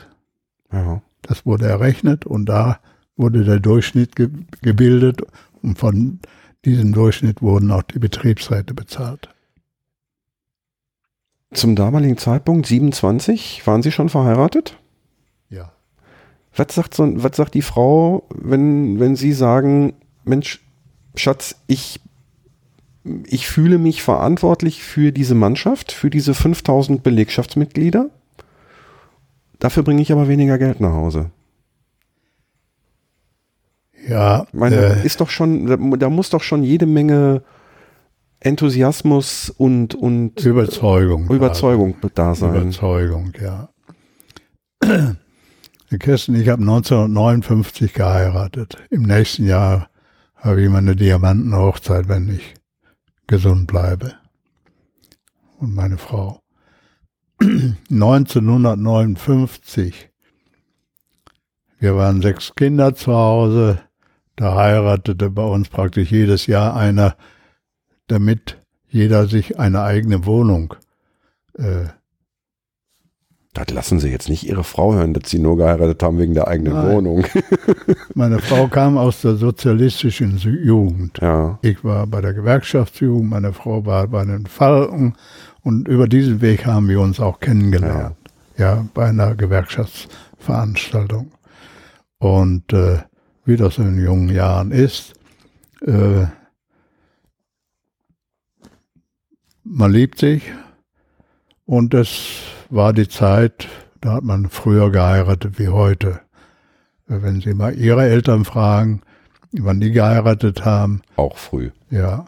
Und das war damals so Usus. Ne? Meine Frau war 19, ich war 22 und da wurde geheiratet. Ja, aber was? Und dann habe ich zwölf Jahre bei meinen Eltern gewohnt. Mit der Frau noch? Mit drei Kindern. Oh, Wahnsinn, ne? In 50 Quadratmeter. Das ist äh, drei Generationenhäuser gibt es ja heute auch wieder, allerdings dann mit äh, 500 Quadratmetern. Ja, ja, 500 nicht, ja, aber, ja, aber wenn es äh, 100 sind, ist es ja auch schon besser, wie äh, ich, ich wohnte auf 50 Quadratmeter und meine Eltern wohnten mit äh, zwei Schwestern oben im Haus, im Dachgeschoss. Ja. Aber um nochmal auf die Frage zurückzukommen, was sagt, gut, Ihre Frau, Sie haben gesagt, Ihre Frau war bei den Falken aktiv, kam aus der sozialistischen Jugend. Das heißt, die hatte natürlich Verständnis für ihr Engagement, ja, für die, ja. für die, ähm, für den Betriebsrat und, und, und für die politische, politische Tätigkeit. Ne? Ja, ja. Ich kann mir vorstellen, also ich glaube, wenn ich meiner Frau sagen würde, auch was wird, ich äh, bringe jetzt mal weniger Geld nach Hause, weil ich engagiere mich jetzt irgendwie politisch, dann wird die sagen, Hammer, hast du einen Vogel? Erstmal siehst du zu, dass du bei uns hier Essen auf den Teller kriegst und die Miete bezahlst. Und ähm, danach kannst du dich um, um alles andere kümmern. Also das ist doch schon so ein bisschen. Ja, aber Herr Kessen, mit diesem Tarifvertrag zur Bezahlung von freigestellten Betriebsräten war man ja im Durchschnitt des Verdienstes aller Hauer. Ja. Das heißt, sie hatten im Monat ja ein gesichertes Einkommen, ja. das geringfügig schwankte, aber es war nicht schlechter und nicht besser wie der Durchschnitt aller oh. Beschäftigten Hauer. Ja, das war ja auch wichtig. Ja. Zum damaligen Zeitpunkt, die Rohkohle AG war noch nicht gegründet. Wem gehörte das Bergwerk? Hibernia. Und Hibernia war im Grunde genommen einfach ein, ein, ein privates Unternehmen. Das größte im Ruhrgebiet. Ja. Die Hibernia saß ja in Herne. Ja. Und äh, hatte von der Zeche Altstaden in Oberhausen, dann in Gelsenkirchen gab es noch ein kleines Bergwerk, das wurde als erstes stillgelegt. Dann war äh, Möller Rheinbaben im mhm. Bottrop, dann Zweckel und Scholven in Gelsenkirchen, dann gab es noch das Bergwerk äh, Westerhold, ja. Bergwerk Schlägeneisen, das Bergwerk Blumenthal und in Herne waren die Schächte Shamrock 1, 2 und Schacht 3, 4. Das waren zwei unterschiedliche Bergwerke. Und das gehörte alles und zu Hibernia? Das gehörte zu Hibernia und die Zeche äh, Emscher Lippe in Datteln. Das war aber eine eigene Zeche, aber gehörte auch zur Hibernia. Ja. Kann man sich heute auch gar nicht mehr vorstellen. Ne? Also ich, ich, ich kenne nur die Zeiten der Ruhrkohle. Ja. Ähm, ja, was anderes haben sie ja nie wahrgenommen. Ja, ja. Ne? ja ist richtig. Der Beginn ihrer politischen Karriere, ihrer politischen Tätigkeit, wann haben Sie damit angefangen? Da war ich in meiner Jugendsprecherzeit. Ja. Da wurde ich äh, politisch interessiert. Es ging ja um Verbesserung des Lebens im Allgemeinen mehr Wohnungsbau, Stadtentwicklung. Äh, es war eine politische, sehr hochpolitische Zeit. Die Trennung Ost und West in Deutschland. Europa entstand mit der Montanunion. Die Montanunion ist ja die Basis für die heutige europäische Gemeinschaft. Ja. Das ähm, ist, wird weitestgehend ja gar nicht wahrgenommen. Das ist, das ist was, was ich in diesem Jahr auch schon mehrfach gesagt habe, dass im Grunde genommen es wird die, die, die Kohle und der Stahl, die ganze Industrie darum, wird von, wird heute von vielen verteufelt als, als Dreckschleuder und, und, und. Es ist mir bewusst, dass oder eigentlich ist es jedem bewusst, dass wir ähm, auf absehbare Zeit von dem Verbrennen fossiler Energieträger wegkommen müssen. Was viele Leute vergessen, so wie Sie es gerade auch gesagt haben, ohne Kohle und Stahl, ohne die Montanindustrie würden wir heute nicht in diesem Europa leben, in dem wir jetzt leben. Schon gar nicht in diesem Reichtum. Ja. Äh, Herr Kessen, äh, ich habe eben diesen Spruch ge äh, gesagt, Kohle raus oder Blut am Stempel. Die ganzen Menschen, die hier ins Ruhrgebiet gekommen sind, um Kohle zu fördern, für die Gesellschaften, für, die, für den Staat. Der Staat hat damals noch die Kohle verteilt, ja. damit die deutsche Industrie wieder ans Laufen kam. Ohne Energie werde wäre gar nichts gegangen. Oh, richtig. Ja. Und äh, Sie müssen sich mal vorstellen, es waren Hunderttausende, die damals ins Ruhrgebiet gekommen sind, der Menschen aus allen Ländern Deutschlands.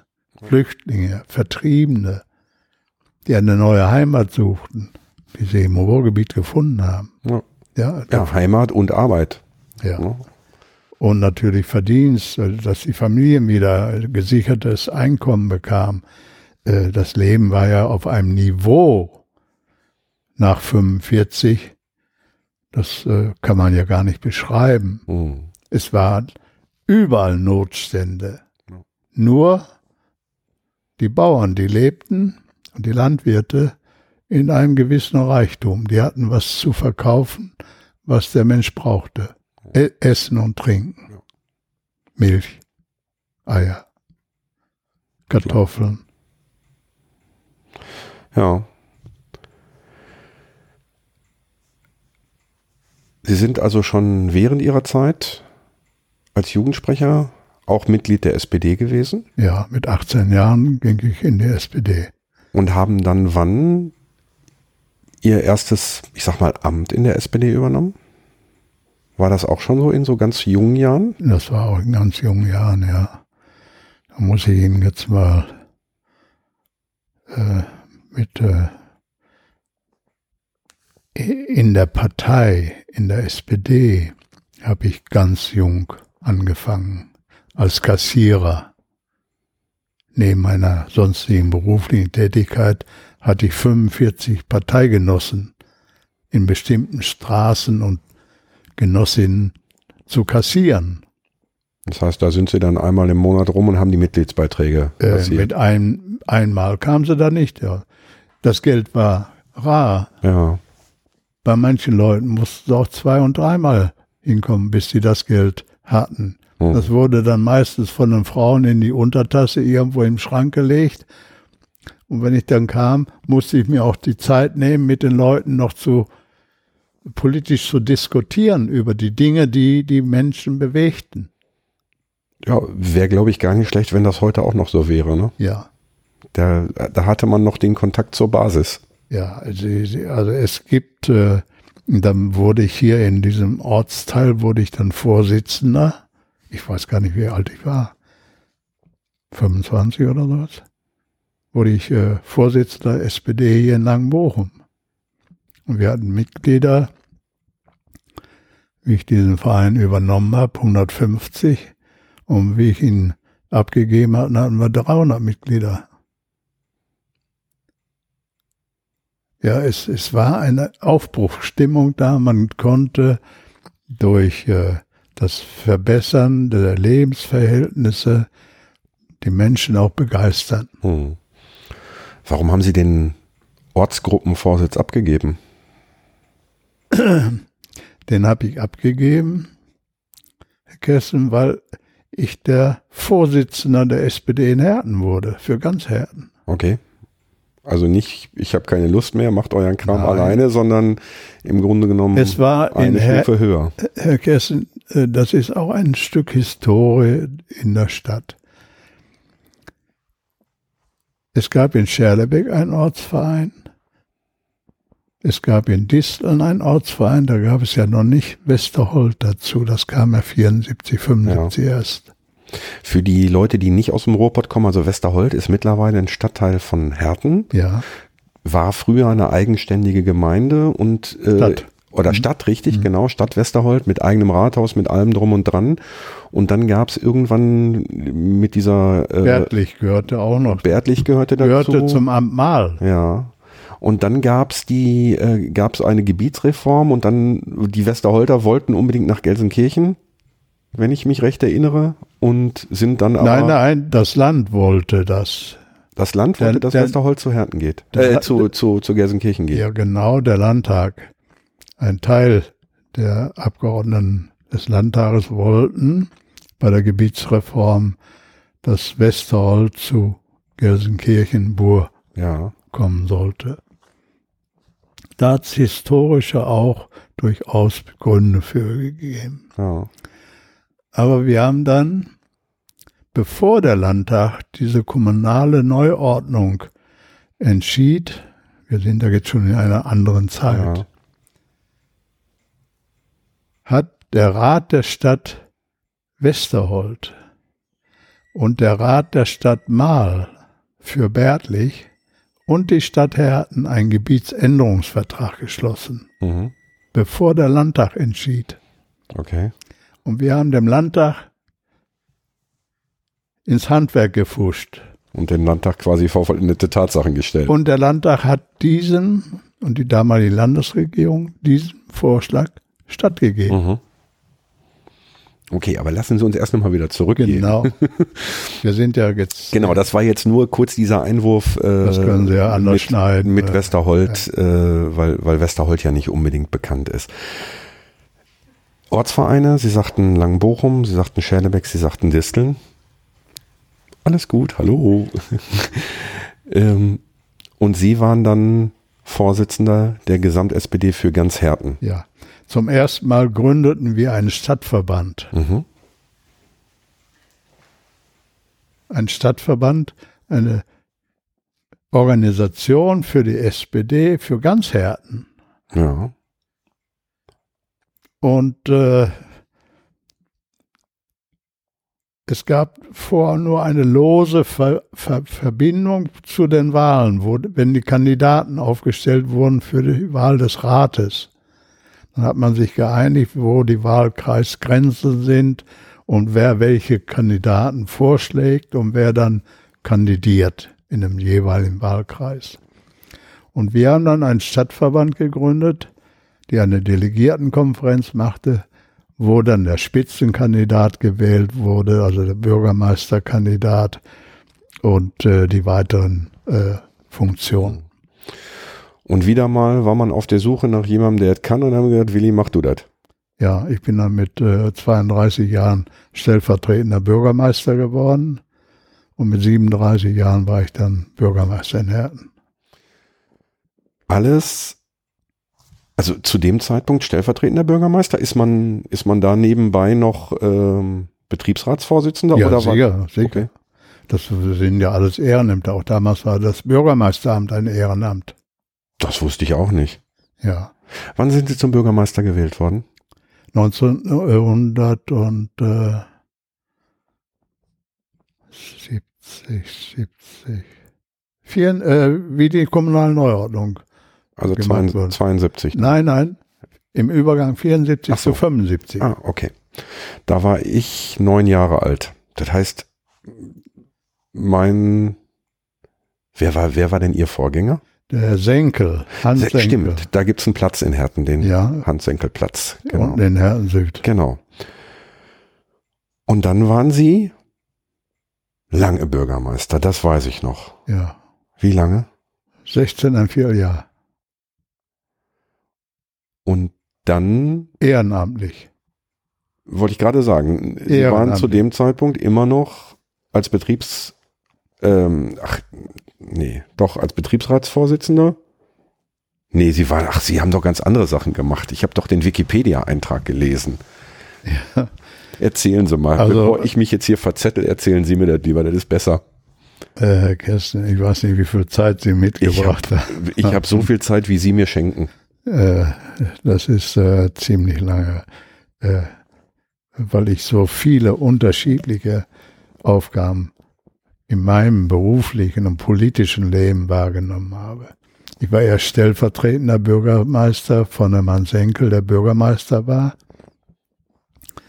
Und da war ich 32 und bin dann mit 37 Jahren wurde ich dann Bürgermeister. Und bin das, äh, ich sag mal, über 16 Jahre. Ich bin fünfmal wiedergewählt worden Mhm. zum Bürgermeister. Aber immer durch den Rat gewählt. Heute werden ja die Bürgermeister durch die Bürgerschaft gewählt. Ich glaube aber, das hätte an dem Ergebnis zum damaligen Zeitpunkt zumindest nichts geändert.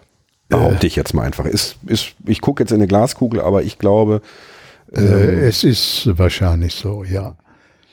weil wenn, wenn Willi Wessel den Härtner Bürgern nicht gepasst hätte, dann hätten die We- Härtner Bürger den Rat anders zusammengesetzt und dann, Und auch nicht SPD gewählt. genau. Ja. Äh, ich bin dann 1970 nach Gründung der Ruhrkohle AG. Ich muss jetzt mal einen Sprung machen beruflich, Ja.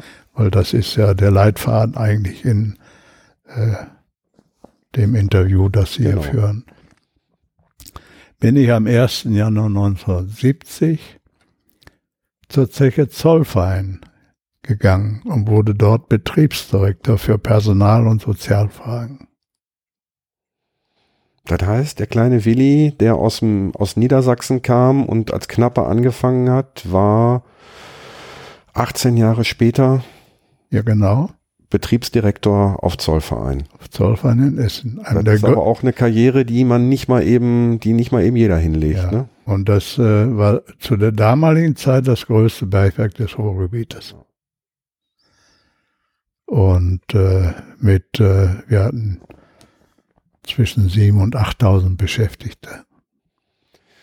Das lässt mich jetzt vermuten, dass Sie auch bei Ihrer Tätigkeit hier auf Schlegel und Eisen zwar auf der einen Seite für die Mannschaft, für die Belegschaft sich engagiert haben, aber auch immer mit Fingerspitzengefühl und mit, der, mit der Direktion verbunden waren. Da habe ich viel gelernt. Weil ansonsten, ansonsten hätte man mit Sicherheit nicht gesagt, Mensch, komm doch hier in der Zollverein. Ja, das kam aber durch Gründung der Ruhrkohle ja. AG. Ja. Äh, bei Gründung der Ruhrkohle AG wurde entschieden, dass jedes Bergwerk und jede Kuckerei und jeder übrige Betrieb in der Ruhrkohle einen Betriebsdirektor für Personal- und Sozialfragen kriegen ja. sollte. Und ich war damals mit 32 Jahren der jüngste Betriebsdirektor des Ruhrgebietes. Also in meiner ganzen Entwicklung war ich da, wo ich war, auch immer verhältnismäßig ja. jung. Ja, das hört man ich, raus. Ich musste aber auch das Vertrauen derer genießen, die das entschieden haben. Ja. Ich habe das ja nicht selbst entschieden. Nee, nee, das ist richtig. In der Belegschaft hat die Belegschaft entschieden. Über diese Position hat ein ganz anderes Gremium entschieden. Was waren da als Betriebsdirektor für Personal und Soziales Ihre Aufgaben?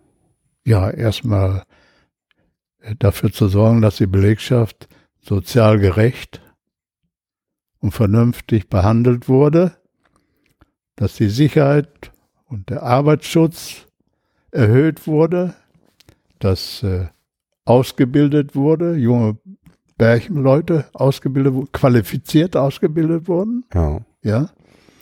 Und dass da, wo äh, es notwendig war, auch neu, neue Ausbildungsgänge geschaffen wurden. Teilweise für Leute, die schulisch nicht so, ich sag mal, auf der Sonnenseite waren. Ja. Da wurde der Beruf des Berg- und Maschinenmannes eingeführt. Es mussten ja die Maschinen, die immer mehr in der Grube, äh, ich sag mal, eingesetzt wurden, auch qualifizierter ausgebildet werden im Umgang mit den Maschinen. Die Maschinen mussten gewartet werden und so weiter. Da haben wir mit dem Bundesverband äh, für die Schaffung von Berufsbildern das ist eine Kommission des Deutschen Bundestages und der Industrie und der Gewerkschaften, haben wir einen neuen Berufszweig äh, auf Zollverein geschaffen. Das war der Berg- und Maschinenmann. Dass derjenige, der nun kein Hauptschul, weil das Schulsystem wurde ja geändert im Laufe der Jahre auch, ja. dass derjenige, der keinen Hauptschulabschluss hatte, nicht ins Bodenlose fiel, also keinen qualifizierten Schul. Ja. Der kriegte schon keinen guten Schulabschluss, aber dass er wenigstens Anschluss an einen Beruf fand. Ja. Dafür haben wir diesen Berufsbildungsgang geschaffen. Als, als Direktor für diesen Bereich steht man ja eigentlich auf der anderen Seite. Ja. Man steht, also man hat vorher als, als Betriebsrat als im Grunde genommen bis zu diesem Wechsel haben sie auf der Seite der Mannschaft letzten Endes gestanden. Natürlich. auf wurde, einmal, auf ja. einmal stehen sie auf der Seite des, des Unternehmens. Aber nicht, aber sie haben trotzdem natürlich nie die Mannschaft aus dem Auge verloren, sondern haben, wahrscheinlich war die Mannschaft froh, dass, dass sie da gesessen haben und nicht, nicht irgendein, ein Kaufmann oder ein, ja, ja aber äh, man muss die Historie auch kennen. Äh, Herr Kessen, die Bestellung zum Betriebsdirektor für Personal- und Sozialfragen wurde einvernehmlich mit der Gewerkschaft vorgenommen. Ja. Das heißt, die hätten den da niemanden hinsetzen können, Nein. der, der da die den Ge Rotstift angesetzt hätte. Die Gewerkschaft äh, hätte ja nie einem Unqualifizierten, hat es vielleicht an der einen oder anderen Stelle auch gegeben, wieder ja. wie das bei den Menschen so ist, hätte ja nie jemand äh, eingesetzt und vorgeschlagen, nämlich eingesetzt werden musste dieser vom Vorstand der Gesellschaft. Mhm. Da saß aber auch schon ein Arbeitsdirektor im Vorstand der Gesellschaft. Und der war auch von der auch von vom von der Mitbestimmungsseite, ja. also gegen die Meinung der Betriebsräte konnte niemand bestellt werden. Ja. Der Betriebsrat musste auf jeden Fall einverstanden, mit der Person einverstanden mhm. ja, sein. Diese Tätigkeit haben Sie wie lange ausgeübt? Oh, die habe ich, das muss ich jetzt, ich war dann 13 Jahre auf Zollverein. Wie die Zeche Zollverein in ihrer Selbstständigkeit aufgehört hat äh, zu existieren. Die wurde zusammengelegt mit Nordstern. Ja. 1983. Nordstern in Gelsenkirchen. Ja. Mhm. In Nordstern wurde die Kohle dann nicht mehr gefördert, die wurde dann auf Zollverein gefördert. Die Belegschaft fuhr dann zum größten Teil auf Zollverein und Nordstern an. Die Kohle wurde aber gemeinsam auf Zollverein in Essen gefördert. Mhm. Und von da aus bin ich dann 1983 zu den Zechenbahn- und Hafenbetrieben in Gladbeck gegangen. Weil es war ein PS-Traktor auf Nordstern, der war älter wie ich. Ja. Und ich habe dann gesagt, äh, lass den hier, dass der sich nicht noch verändern muss. Und bin dann bei den Zechenbahn- und Hafenbetrieben angefangen. Ja. Das heißt, der war dann für beide Bergwerke oder für dieses Verbundbergwerk äh, zuständig ja. und damit er nicht wechseln musste, haben Sie als, als ja. Jüngerer gesagt, komm, ich gehe woanders ja. hin, für mich ist es einfacher, sich zu verändern. Ja. Die Zechen- und Hafenbetriebe waren aber auch eine Tochter der Rohrkohle. Ja. Ja.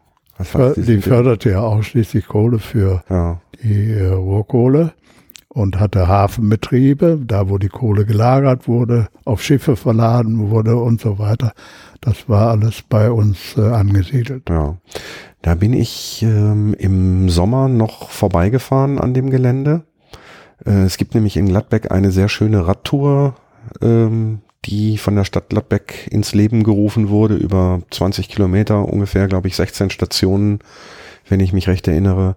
Ähm, unter dem Motto Kohle war fast alles und da geht's unter anderem auch an den, an den Zechen- und Hafenbetrieben vorbei. Ja. Mit einem entsprechenden Da bin ich Hinweis. fünf Jahre gewesen. Ja. Bis 1988 dann, ne? Ja. 83, glaube ich, sind wir, ja. Wie ging's dann weiter? Und dann beruflich, jetzt muss ich den Sprung beruflich sagen, ja. bin ich zu GTG nach Recklinghausen gegangen. GTG sagt mir auch was. Gesteins- und Tiefbaugesellschaft. Wir ja. haben Schächte abgetäuft und Streckenvortriebe gemacht. Das ist eine Unternehmergesellschaft. Ja. Die auf den unterschiedlichsten Bergwerken, nicht nur hier im Ruhrgebiet, auch in China, Korea haben wir Schächte abgetäuft mit unseren Mitarbeitern wir hatten dort bis zu zweieinhalbtausend Beschäftigte. Ja. Und wir saßen in Hochlermark. Die hatte aber nichts mehr mit, äh, mit der Rohkohle zu Doch, tun. War eine, Oder war auch Tochter der Rohkohle? Eine Tochter der Rohkohle. Ja. Und kaum war ich drei Monate bei der äh, GTG, wurde von den Eigentümern beschlossen, diese GTG zu verschmelzen mit der Gebhardt und König Tiefbaugesellschaft in Essen. Da wurde die Verschmelzung dieser beiden Bergbau-Spezialgesellschaften auf die äh, GTG in äh, Recklinghausen vorgenommen. Ja. Das heißt, das Unternehmen ist größer geworden, nicht mehr zweieinhalbtausend, sondern da kamen noch die Leute von, von Geppert und König dazu. Ja. Und, und das äh, war im Hinblick darauf, dass die Arbeit auf den Zechen weniger wurde. Es wurden ja immer weniger Zechen. Ja. Es gab früher viele, bestimmt 20 Bergbau-Spezialgesellschaften. Ja, und auch die mussten natürlich schrumpfen. Ja. Und auch die sollten auch schon Heidkamp hatte zum Beispiel auch eine, oder Thyssen Schacht, ja. Schachtbau. Thyssen Schachtbau, genau. Ja. Heidkamp Schachtbau. Ja. Und auch diese sollten natürlich äh, sozialverträglich Zurück. zurückgebaut werden. Ne? Genau. Und deswegen hat man die quasi zusammengefasst, um dann eher die Belegschaft reduzieren zu können. Ja. Sozialverträglich reduzieren zu können, selbstverständlich. Also das war auch ein wichtiger Abschnitt in meiner beruflichen Tätigkeit. Oh. Auch diese Tätigkeit noch kennenzulernen, die ich vorher ja so gar, ich kannte zwar Streckenvortriebe, aber Schacht und so weiter, Bau und äh, Baubetrieb hatten wir auch mit ein paar hundert Leute. Waren Sie denn da auch als PS-Direktor? Da war ich, nein, da war ich äh, in der Geschäftsführung. Okay. Äh, und äh, war zuständig für praktisch den ganzen Bereich Arbeit, soziales Recht und Liegenschaften. Mhm. Und dann heißt- kam die deutsche Einheit. 1989. Ja. Kam die deutsche Einheit. In der Zeit war ich ja dann auch noch Bürgermeister hier in Herten. Ehrenamtlich, muss ich immer sagen. Das war also alles, äh, das musste ich nebenher organisieren.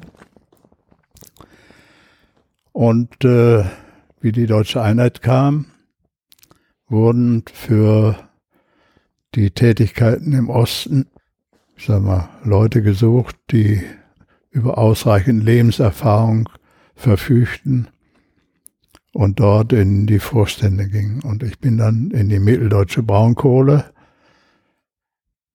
1990 gegangen und von der Gewerkschaft äh, gebeten worden. Und das ging innerhalb von wenigen Wochen, Karen, damals, ne? Über Weihnachten praktisch. Und äh, musste alle meine Verantwortlichkeiten, meine Ämter hier aufgeben und bin dann nach Mitteldeutschland, äh, nach Bitterfeld gegangen. Ja.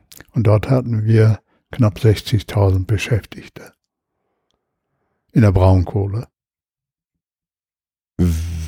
Jetzt, also über die Zahl bin ich jetzt äh, fast sprachlos. Was machen 60.000 oder war das Revier so groß? Das Revier war so groß. Ganz Mitteldeutschland. Das fing in Helmstedt in Habke. Ja. Da war das erste Braunkohlenwerk, was zu meinem Verantwortungsbereich gehörte. Im Süden bei Altenburg, Ja, wenn Sie sich das räumlich vorstellen können. das ist schon eine, ist schon eine Distanz. Dann in äh, äh, Merseburg bis nach äh, Wittenberg. Ja, Wenn ich von Bitterfeld nach Habke fuhr, dann war ich einen halben Tag unterwegs. ja, wollte ich gerade sagen. Bei den damaligen Ja. Verkehrsverhältnissen. Ja. 60.000 Menschen. Unglaublich. Ja. Um Ihnen nur mal eine Größenordnung zu sagen, es, der ganze Braunkohlemarkt brach zusammen, die Wirtschaft brach doch im Osten zusammen. Ja, Die Energie, die vor gefördert wurde und zur Verfügung gestellt wurde, war gar nicht mehr notwendig und erforderlich. ja, Von den 58.000 Mitarbeitern, die ich, wie ich dahin kam, hatte, sind im ersten Jahr 1990 27.000 Mitarbeiter abgekehrt. Praktisch die Hälfte. aber sind die ins Bergfreie gefallen oder sind, ist das auch sozialverträglich passiert? Das ist weitestgehend sozialverträglich passiert. Wir haben dann zwei Sanierungsgesellschaften für die stillzulegenden Bergwerksteile, die zu dem Unternehmen gehörten, zu sanieren. ja. Die Gruben, die Übertageanlagen, die ganzen Brikettfabriken. Ist denn, Da ist denn Braunkohle, ist Braunkohle da auch äh, im, im Tiefbergbau gefördert worden? Nein, Nee, weil alles, Sie- alles im Tagebau. Wollte ich gerade sagen, das ist doch alles Tagebau gewesen. Alles? Tagebau. In unterschiedlichen Tiefen natürlich, Ja. Äh, je nachdem wie hoch das äh, Deckgebirge oben drüber war. Das Ja. muss ja weggewaggert werden, wie hier in der Braunkohle im Rhein, äh, Rheinland auch. Und in dem ersten Jahr äh, waren dann 27.000 durch Stilllegung von Gruben, also Braunkohlenförder eigentlich, und Brikettfabriken Ja. durch die Stilllegung. Das war, ich behaupte mal, die größte Maßnahme in der ehemaligen DDR, Ja. also in, nach DDR. Und im zweiten Jahr 17.000. Wie begegnen einem die Menschen, wenn man dorthin kommt, als, ich mache jetzt mal Anführungsstrichen in die Luft, als Wessi? und ist letzten Endes dafür mitverantwortlich, dass innerhalb von zwei Jahren 34.000 Arbeitsplätze wegfallen.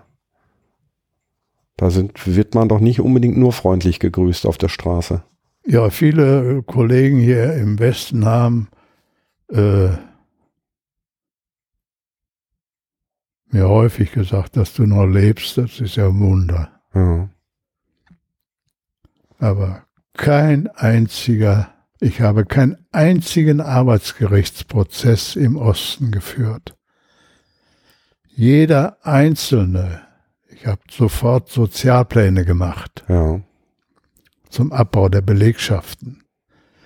Und ich hatte eben schon mal angedeutet, ich habe zwei Gesellschaften gegründet zum Auffangen der ja. noch, ich sag mal, jüngeren Belegschaften. Ja.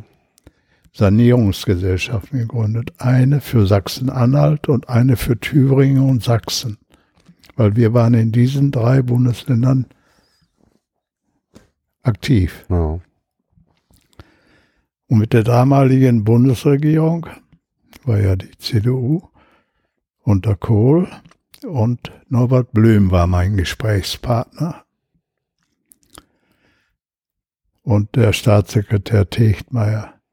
Mit diesen beiden habe ich eine große Bitterfelder Konferenz gemacht. Eine politische Konferenz mit allen Landräten, mit allen Bürgermeistern, weil das war ja eine Verantwortung, die einen schier erdrückte. Ja. Da haben wir diese Bitterfelder Konferenz gemacht über die Stilllegung und das Anpassen der Förderung an, die, an den Absatz. Und haben dann entschieden, jawohl, diese 7000 werden so bezahlt, als würden sie noch bei mir in meinem Unternehmen sein. Ja. Und diese Gesellschaften wurden dann geführt von Mitarbeitern von mir. Die wurden dann Geschäftsführer in diesen Gesellschaften. Und die wurden dann selbstständig verantwortlich mit äh, drei, drei äh, Geschäftsführern, mhm. technischen, kaufmännischen und Personalarbeitsdirektor. Und die sorgten, und jeder wurde von der MIBRAG, von also meiner Gesellschaft, ja. abgefunden. Ich habe einen Sozialplan gemacht wir waren ja eine Treuhandgesellschaft. Die Treuhand hatte Vorgaben gemacht für Abfindung, wenn einer in Arbeitslosigkeit geriet. Mhm. Von 8000 D-Mark. Ja. Ich habe einen Sozialplan gemacht bis zu 40.000 D-Mark. Das Fünffache. Das nach Beschäftigungsjahren gestaltet. Ja. Ja erstmal einen Grundbetrag und dann pro Beschäftigungsjahr innerhalb der MIBRAG von Anno Tobak kriegten sie dann einen pro Jahr Betrag darauf. Und das ging bis zu 40.000 D-Mark. Und das haben Sie auch durchgesetzt bekommen? Mein Aufsichtsrat hat dem zugestimmt. Und äh, natürlich die Gründung äh, dieser äh, Sanierungsgesellschaften äh, war ja ein Auffangbecken ja. für die jungen Jahrgänge. Ja. Ich hatte, wie ich dahin kam, ja Leute, die waren 70 Jahre alt. Nach dem Recht der DDR, nach dem Grundrecht der DDR, konnte einer bis zu seinem Tode in Arbeitsprozess stehen. Und ich hatte äh, ja, Ferienheime, Kulturhäuser, unendlich. 43 Erholungsheime hatte ich. 27 Kulturhäuser. Die alle dem Unternehmen, also die alle der MIBRAG zugeordnet waren. Genau, mit äh, all den Belegschaften. Ja. ja, das heißt, da hatten sie manchmal aus einer Familie, die aus vier Personen bestand, alle beschäftigt, die bei der MIBAG. Ja, die einen waren in der Küche beschäftigt, Die Bergleute wurden ja versorgt durch die Kantinen auf den Ja. Flächen.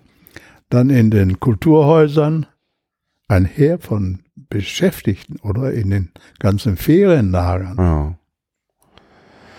Und wir reden immer noch, ich habe, also mein Interviewgast hat sich nicht geändert. Das ist immer noch der kleine Willi, der mit 15 in Ruhrpott gekommen ist aus, aus Niedersachsen. Ne? Also das ist ja eine Karriere, ähm, die ihresgleichen sucht. Die gibt es nicht nochmal. Nee. Bei der Mibrak waren Sie bis 95? Sechs Jahre hatten Sie gesagt? Nein, äh, ich bin bei der Mibrak dreieinhalb Jahre gewesen. Also bis 94. Bis 94, da ging ich zur Auguste Victoria. Ja. Da hat äh, meine Gewerkschaft, der damalige Gewerkschaftsvorsitzende Hans Berger gesagt, da hatten wir, das muss man vorweg noch schicken, sonst kann man den Zusammenhang auch nicht hinkriegen, die Mibrak privatisiert. Mhm. Nach drei Jahren. Wahnsinn, ne? Nach drei Jahren hatten wir die Mibrak privatisiert. Da haben alle gesagt, wie habt ihr das äh, gemacht? Wir waren dann auch Vorbild Ja. vor anderen Privatisierungen im Osten. Dann kaufte ein englisches Unternehmen und zwei amerikanische Unternehmen kauften den aktiven Bergbau aus diesem ganzen mitteldeutschen Braunkohlenrevier heraus. Ja. Das waren noch drei aktive äh, Gruben Ja. und eine Brikettfabrik und eine Staubfabrik, wo der äh, Brennstaub äh, Ja. produziert. Die kauften die heraus und äh, noch das Werk Romonta, da wurde Romontan hergestellt für Kerzen und so weiter. Diese Wachse wurden Ja. weitestgehend weltweit verkauft. Ja. Und die wurde dann auch äh, aufgekauft und oder verkauft.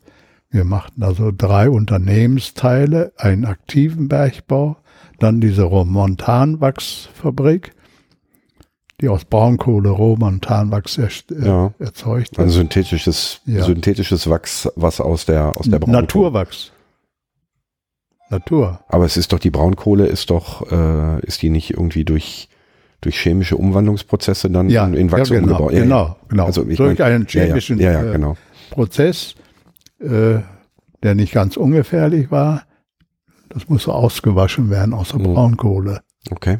Ja, und das war eine Spezialgrube, wo dieser Wachsanteil in der Grube sehr groß war. Okay. Ja, und das war nur in Romonta hinter, von hier aus vor Halle, ein- eine Grube. Ja, dann gab es die Kraftwerke noch. Daran waren die ja auch alle interessiert.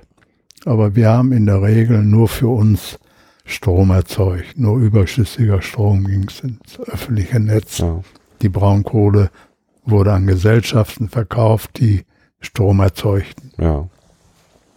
Das ist aber ein ganz besonderes Kapitel, weil da dann die E.ON, RWE und so weiter Interessen hatten, Ja. Kraftwerke zu errichten, wurden auch damals gebaut. Ja, das war die mitteldeutsche Der Braun. Ausflug in den, ins mitteldeutsche Braunkohlerevier. Ja, das war eine sehr, sehr anstrengende Tätigkeit. Waren Sie mit in Mitteldeutschland? Also nur Nein. für die Hörerinnen und Hörer, ähm, die Frau Wessel sitzt jetzt auch hier, hört uns zu. Deswegen einmal die Frage, das heißt, Sie sind dann am Wochenende gependelt.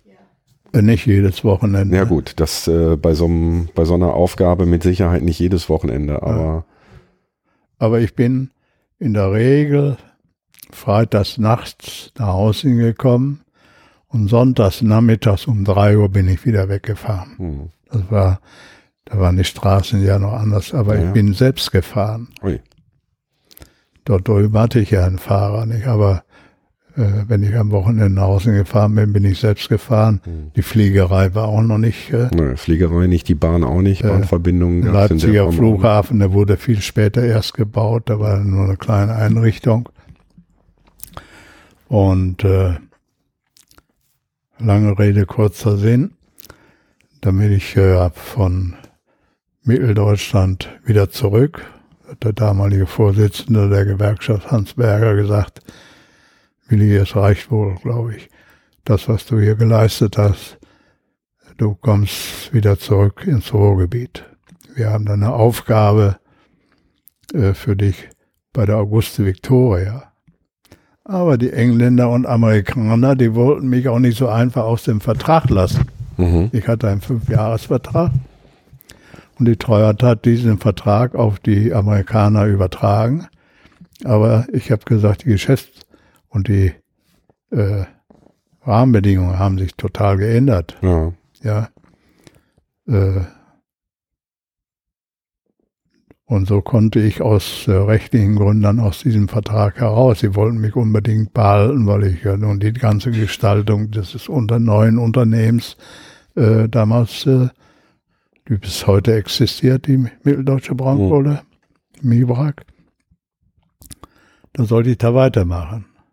Aber das wäre hier nicht gut gegangen, noch weitere Zeit alleine da im Osten ja. zu leben. Ich habe die ersten anderthalb Jahre habe ich im Arbeiterwohnheim gelebt, mich selbst versorgt und äh, habe mir dann eine andere Wohnung direkt im Bitterfeld. Ich wohnte in Delitzsch, das liegt vor Leipzig, ja. in so einem Arbeiterwohnheim. Alle waren durch mich entlassen. Ich war der Einzige, der arbeitete. Ich hatte die oberste Wohnung und alle lagen abends, wenn ich nach Hause kam, im Fenster vor Langeweile und haben geguckt, hm. was der Wessi da macht. Hm. War nicht einfach. Nö, kann ich nachvollziehen. Und dann ging es zurück in den Pott nach Mal. Ja. Auguste Victoria. Was haben Sie da gemacht? Ja, das äh, im Grunde genommen das gleiche, aber leichter. Da wurde ich in den Vorstand äh, der Auguste Victoria vom Aufsichtsrat gewählt. Nachher war es ja bei Übergang auf die Rohrkohle. Es war schon ein Rohrkohleunternehmen, war aber noch nach anderen rechtlichen Bestandteilen ja. äh, gegründet. Die Auguste Victoria war eine bergrechtliche Gewerkschaft. Kennen Sie nicht, das kennt, das ist alles politisch dann abgeschafft worden. Ja. Die Sophia Jakoba im Aachener Revier war auch eine bergrechtliche Gewerkschaft. Ja. Und andere Zechen vor Gründung der Ruhrkohle. Und diese, dieses Bergwerk Auguste Victoria mit all seinen Nebenbetrieben wurde dann am 1. Januar 1993 zu einer GmbH mhm. innerhalb der Ruhrkohle. Ja. Ebenbüren war auch eine genau. selbstständige GmbH. Ebenbüren war auch eine GmbH, genau. Und äh, ja, dann bin ich, äh, dann war ich eine Zeit lang noch im Vorstand der MIBRAG und schon im Vorstand der August Victoria. Das war den zeitlichen Umständen entsprechend äh, begründet. Rechtlich geht das normalerweise ja nicht, nicht dass man zwei Herren dient. Und äh, das war aber diesen Umständen der Wendezeit äh, hm. zuzuordnen. Sind Sie zu dem Zeitpunkt schon regelmäßig nach Düsseldorf gependelt? Och, das Düsseldorf war eine Zeit viel früher. Ja, denn wir, wir haben Düsseldorf übersprungen? Ja, natürlich. Ich dachte, das käme jetzt erst. Okay. Nein, nein. Dann müssen wir jetzt nochmal die Zeit zurückspringen. Wann war Düsseldorf? Ach, die Zeit Düsseldorf. Soll ich das jetzt beschreiben? Also für die, für die Hörerinnen und Hörer, die das natürlich bis jetzt nicht wissen können, ähm, politisch waren sie nicht nur als Bürgermeister in Herten aktiv, sondern sie haben dann nochmal, sind dann nochmal ein Treppchen höher gestiegen als Landtagsabgeordneter ja. für die SPD im Landtag in Düsseldorf. Ja, zehn, zehn Jahre. Ja. Von 79 bis 89. Zwei Legislaturperioden. Ja. Wie ich in die Geschäftsführung von GTG gewählt wurde, berufen, da habe ich dann meine politischen Mandate neu sortiert. Und äh, habe dann in der zweiten Amtsperiode meine Tätigkeit im Landtag aufgegeben. Ich war ja im Fraktionsvorstand auch, das ja. ist so auch nicht bekannt. Und äh, dadurch war das sehr zeitaufwendig. Das waren damals die Zeiten von Johannes Rau. Ja. Den würde ich auch noch gerne interviewen, wenn es den noch gäbe. Ja, war ein spezieller Freund von mir. Ja. Wir hatten sehr enge Kontakte zueinander. Ja, also ist auch ich, aus, aus meiner Erinnerung ähm, ein, ein ganz toller Mann. Er war auch ne, so Landesvater hieß er ja, ne? Das war ja Absolut. nicht und und das war halt nicht nur ein Titel. Ich glaube, das hat er auch gelebt, ne? Ja, ja, absolut. Wir haben uns schon sehr früh kennengelernt. Da war er noch, er war ja ein Jahr auch Oberbürgermeister in Wuppertal. Ja. Ja, aus dieser gemeinsamen Bürgermeister, Oberbürgermeisterzeit kannten wir uns schon aus der Partei. Ich war auf allen Land, Landesparteitagen, wo er gewählt wurde und wir hatten immer engen Kontakt. Ich habe äh, bestimmt so einen Stapel persönlicher Briefe, die er mir geschrieben hat, meistens zu meinen Geburtstagen. Äh, ich glaube, den letzten Brief, den er geschrieben hat zum Geburtstag, den hat er mir geschrieben. Da war er schon todkrank. Mhm. Ja, das äh, im, im Landtag war ich dann vor allen Dingen für die Grubensicherheit auch zuständig. Ja. Äh, ich war der Vorsitzende des Ausschusses für Grubensicherheit. Durch meine, sag mal, Nähe zu Sicherheitsfragen, für die ich auch in meinem Unternehmen immer verantwortlich war, äh, wusste ich, wo die Hacke am Stiel sitzt, wenn Unfälle unter Tage waren. Und bei Unfällen unter Tage musste ich dann immer raus, dann äh, für den Landtag äh, die Arbeitsstellen oder die Unglücksstellen besichtigen und meine Urteile abgeben. Hm. Ja, also es wünscht man sich ja eigentlich, dass an den, an den, an den Entscheidungsstellen der, der Politik Fachleute sitzen. Und mehr Fachmann als jemand, der mit 15 auf dem Pütt angefangen hat, in so einem Bereich geht ja fast gar nicht. Ja, das ja, stimmt. Von der Pike auf lernen und dann da Experten einsetzen, da wo sie benötigt werden. Ja. Und ich war in, äh, für die Landesplanung ganz Nordrhein-Westfalen in dem Landesplanungs- und Entwicklungsausschuss. Ja. Und äh, wir wussten ja, dass das mit dem Bergbau zu Ende geht. Man zog ja aus dem Süden, aus der Emscher Zone praktisch hier in die Lippe-Zone mit dem Bergbau, dass Strukturwandel erforderlich war. Und dann bin ich in, einem, in der internationalen Bauausstellung, bin ich in den Fachausschüssen auch tätig gewesen, wo der Professor Ganser der Direktor war. Mhm. Als Ehrenamtlicher und äh, Sachverständiger. Wir kommen gleich nochmal auf AV zurück, aber Sie haben gerade einen, einen Begriff genannt, auf den ich, äh, wo ich jetzt mal eben einsteigen möchte, Strukturwandel. Wenn Sie jetzt die letzten Jahre zurückblicken, ist der Strukturwandel hier bei uns geglückt? Sind Sie zufrieden mit dem, was hier passiert ist in den letzten Jahren und was bis heute passiert? Es kommt da immer auf die Betrachtungsweise an. Erstmal ist der Rückbau des Steinkohlenbergbaus gelungen, weil er sozialverträglich erfolgt ist. Ja. Das ist das eine Kapitel. Das ist ja auch politisch entsprechend begleitet und so gewollt gewesen, dass es zu keinen Brüchen kam, zu Massenentlassung. Daran habe ich ja mein Leben lang auch selbst mitgearbeitet. Ja. Durch Auffangen, Übernahme von Mitarbeitern von anderen in Essen auf Zollverein habe ich alle Zechen, die Belegschaften übernommen, hm. weil wir einen riesigen Belegschaftsbedarf hatten durch die Überalterung. Ja. Vor Gründung der Ruhrkohle gab es eine Überalterung, da war das Durchschnittsalter schon über 40 Jahre, bis 45 Jahre. Mhm. Ja. Und das wurde durch Gründung der Ruhrkohle, dass man die älteren Jahrgänge nach Hause schickte, vorzeitig, durch das Anpassungsgeld, davon haben Sie sicherlich auch Ja. gehört, ermöglicht worden. Aber die Städte,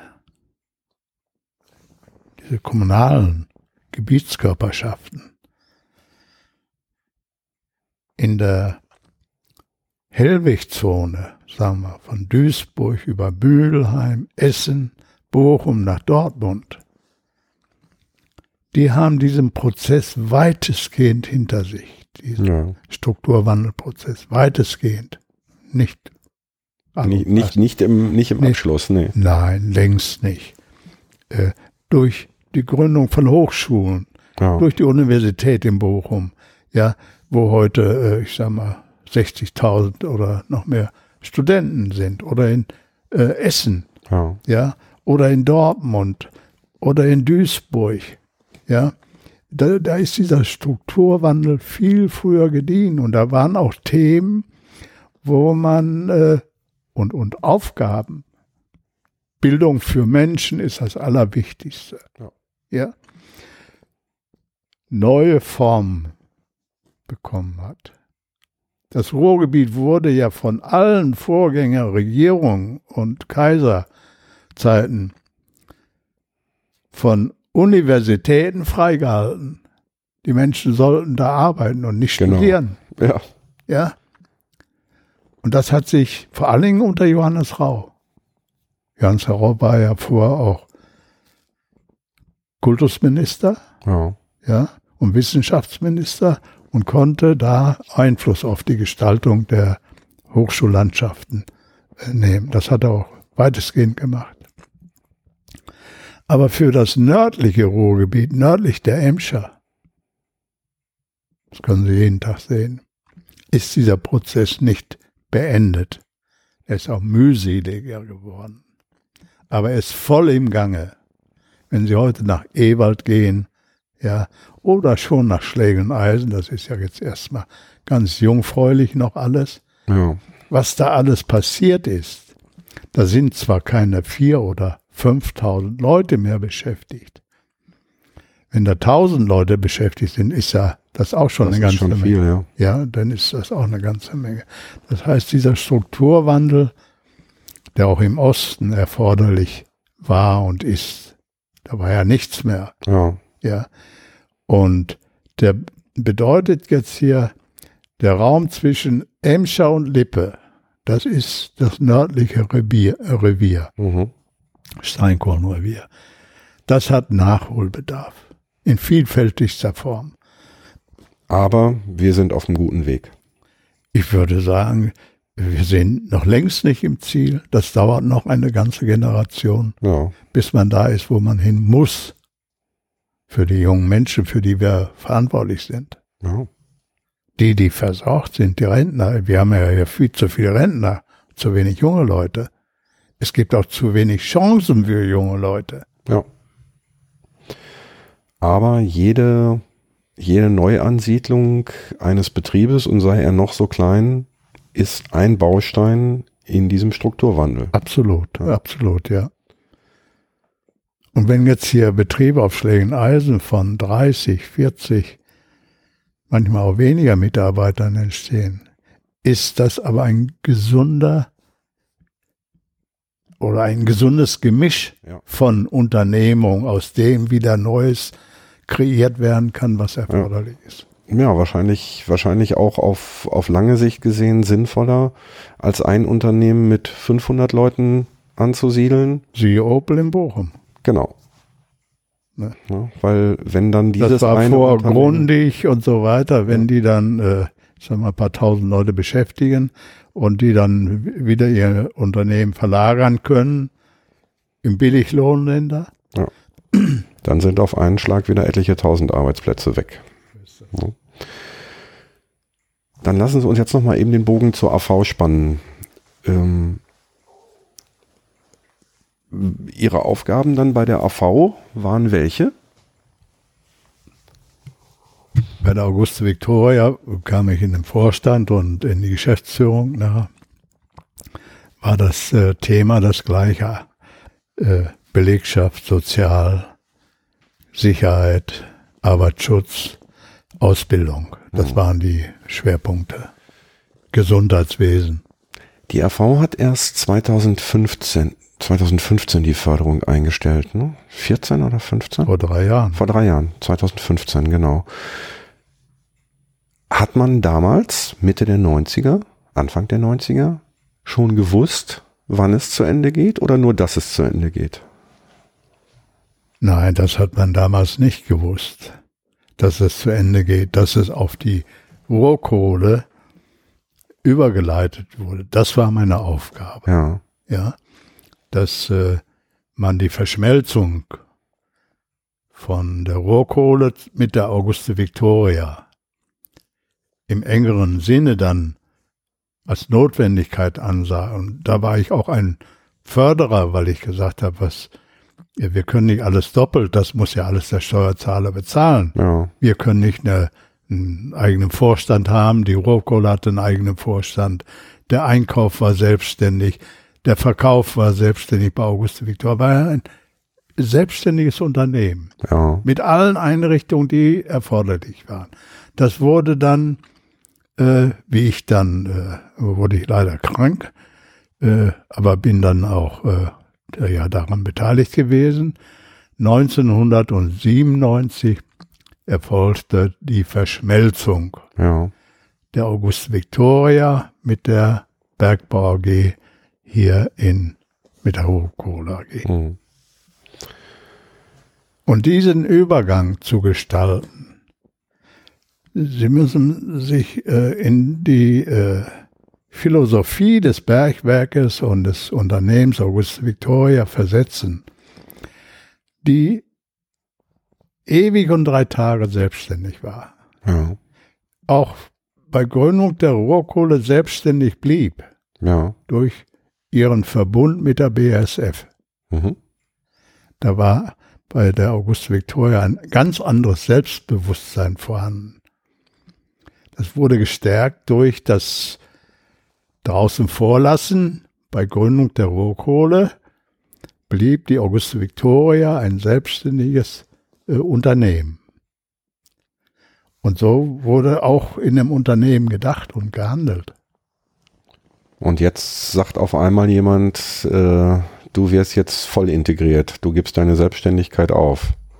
Oh, ich kann mir vorstellen, dass da nicht alle Hurra gerufen haben. Nein, aber ich erkannte, dass es nur noch eine kurze Zeit sein würde, wo die Selbstständigkeit von der Auguste Victoria erhalten bleiben konnte. Hm.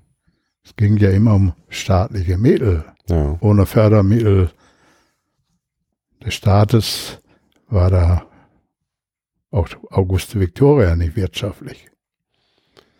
Obwohl sie eine sehr äh, ertragreiche Grube hatte. Und auch hochwertige Kohle, ne? relativ hochwertig. Nicht so gut wie Ibbenbüren, aber schon. Äh, es war eine gute Kraftwerkskohle. Ja. Sie haben jetzt mehrfach gesagt, Subventionen, staatlich gefördert und so weiter. Dieses gesamte Konstrukt der Subventionen des Kohleabbaus, können Sie das mal umreißen? Weil das habe ich bisher noch nie gehabt in keiner meiner Folgen. Ich weiß, dass, also man sagt ja immer, ach, das ist ja alles subventioniert worden und die haben ja das Geld da reingepumpt und, und, und. Von welchen Größenordnungen reden wir beispielsweise oder wie ist das vonstatten gegangen? Also man musste etwas weiter zurückblicken. Wir haben ja über die Zeit in den 50er Jahren gesprochen. Ja. Da war der Bergbau auch wirtschaftlich. Die Kohle wurde verteilt solange wie die äh, sagen wir, Besatzungszeit war durch äh, England, Amerika und Frankreich und äh, äh, im Osten äh, Russland praktisch wurde die Energie benötigt und sie wurde zugeteilt. Ja. Auch durch die Montanunion. Wir mussten der Kohle nach Frankreich, Italien, Spanien äh, überall liefern, die den römischen Verträgen, äh, Spanien nicht, Aber Italien, Frankreich, Belgien, die ganzen Benelux-Staaten kriegten von Deutschland Kohle. Ja. Das waren, äh, ich sag mal, Wiedergutmachungslieferungen. Und da war die Kohle ja keine Frage des Preises, sondern der Masse. Sie wurde benötigt, genau. Es Der gab Masse, keine die- Alternative.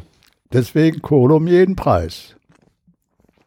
Und dann kam die erste Ölkrise. Es, das Erdöl wurde auf dem Energiemarkt immer günstiger, vor allen Dingen von Amerika auch. In Amerika gab es Öle Öl so viel, wie sie brauchten. Mhm.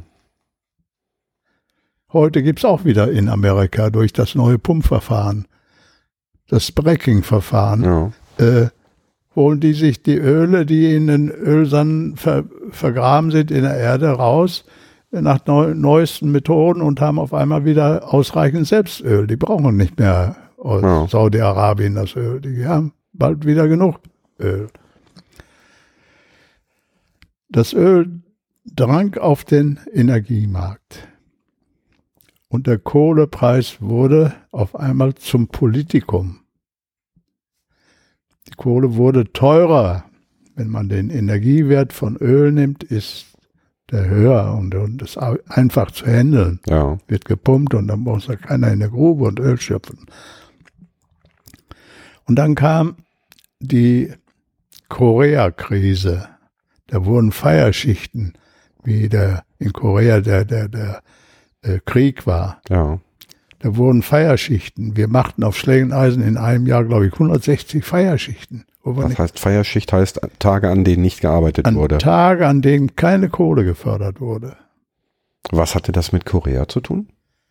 Äh, das war eine Verbindung, dass äh, auf einmal Öl immer mehr auf den Markt kam Ja. und Amerika äh, als Weltmacht beherrschte alles. Und die Kohle, die aus Amerika gefördert wurde, das gilt bis zum heutigen Tag. Deswegen sind die ganzen Bergwerke ja stillgelegt worden. Ist von der Produktion her günstiger als das, was wir- Leichter, das ist in Ja. einer Lagerstätte, äh, da fahren sie teilweise äh, in, die, in die Rocky Mountains, bauen da Flöze ab, äh, von mehreren Meter Mächtigkeit mit ihren großen Continuous Miner und bauen da Kohleflöze ab im Kammerbau, die, da kostet eine Tonne Kohle Freihafen Rotterdam 60 Dollar Ja. und eine Tonne Kohle aus Deutschland gefördert mit allen Kosten kostet 200 Dollar, Ja. weil er in Rotterdam immer auf Dollarbasis gerechnet wird.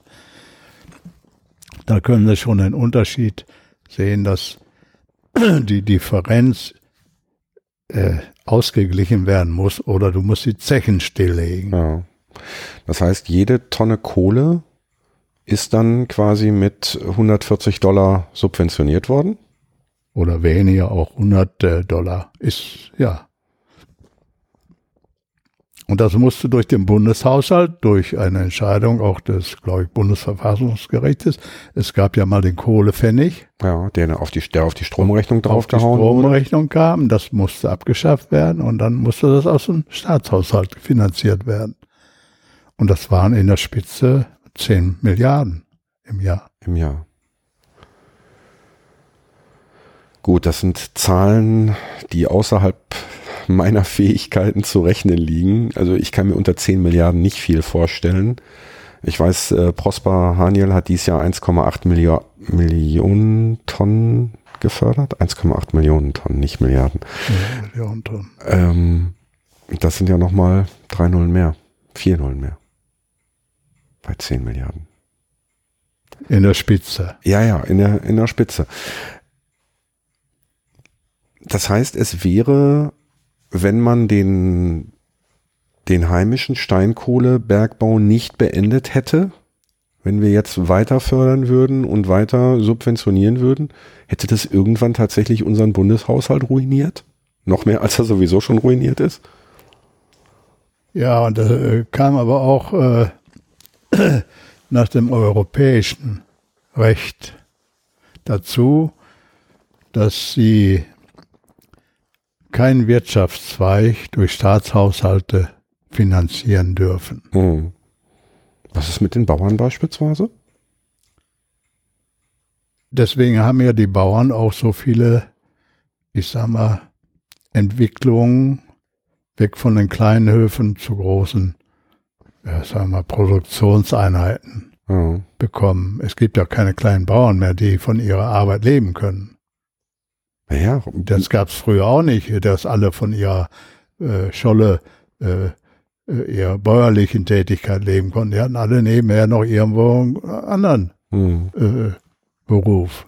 Ging zu Ziegeleien oder in kleinen Bergwerken und so weiter. Da könnte man alleine einen halben Tag drüber reden, wie das früher war.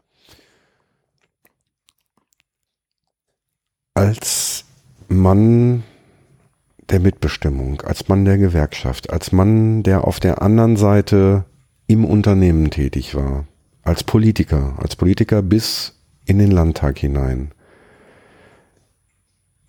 War diese Entscheidung, war diese politisch gewollte Entscheidung richtig, den Steinkohlebergbau zum Ende zu bringen?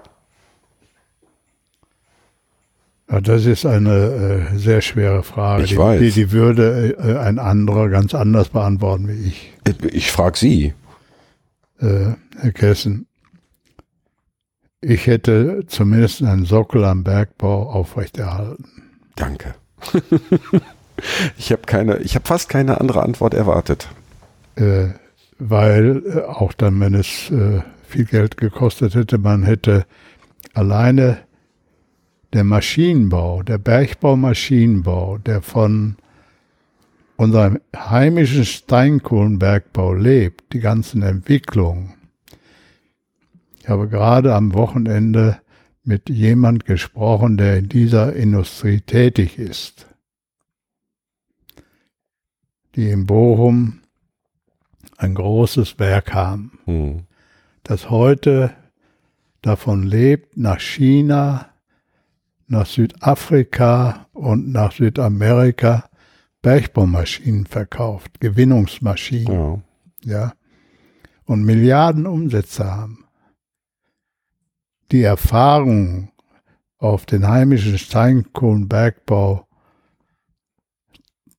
mit äh, ihren technischen Entwicklungen zurückzugreifen, die sind ja dann Die null. sind weg, genau. Ja, Ja, und damit wird über kurz oder lang genau diese Industrie hier wegbrechen, weil Schwierigkeiten bekommen. kein Mensch, kein Mensch kauft in China oder aus, äh, kein, kein Chinese kauft in Deutschland eine Maschine in zehn Jahren, die nicht auf dem aktuellen Stand ist und eine Weiterentwicklung ist ohne diese, diesen Praktische diesen praktischen Ausbau ist, ist, ist die ja gar nicht möglich. Praktische Anwendung, Ja. nicht? Genau. Äh, Das ist ja immer dann so gewesen, dass die Ingenieure auch zur Ruhrkohle oder zu den anderen Gesellschaften gekommen sind und haben dann vor Ort gesehen, was notwendig ist und wie man die Dinge weiterentwickeln kann. Ja.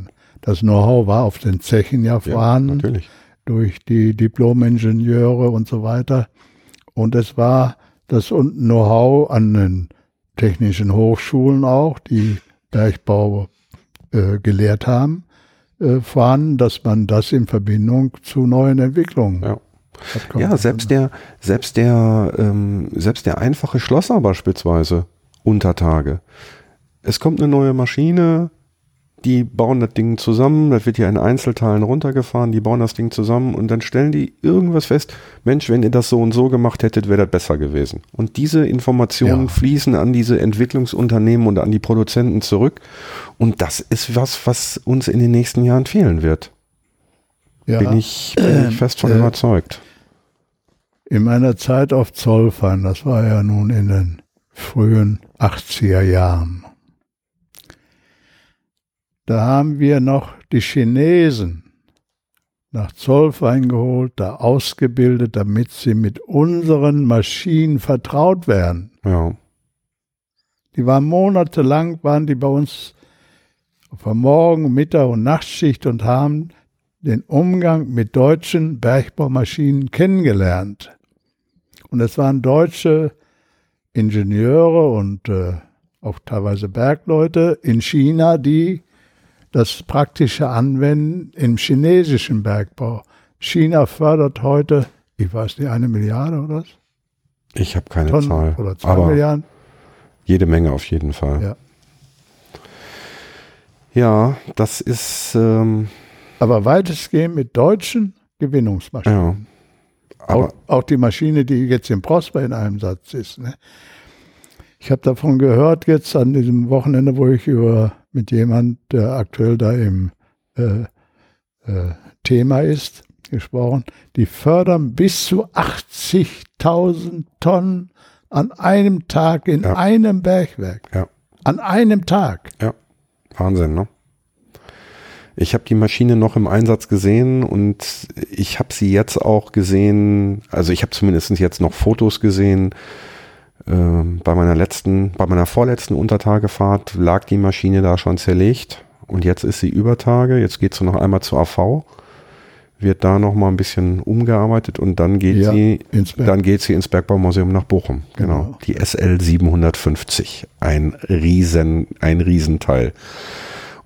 Ja, eine SL 850 wird es wahrscheinlich nicht mehr geben, weil äh, die- diese Entwicklung ja nicht mehr stattfinden kann. Zumindest kann sie nicht mehr tatsächlich erprobt werden und bearbeitet werden. Ne? Das ist ja, das ist auch mein, mein Gedanke immer wieder und ist auch, haben auch viele Bergleute gesagt, die eben halt jetzt bis zum Schluss vor Kohle waren. Mensch, wenn wir ein oder zwei Bergler, Bergwerke offen gelassen hätten. Als, weil Kohle als wird- Ref Referenz. als Referenz, genau.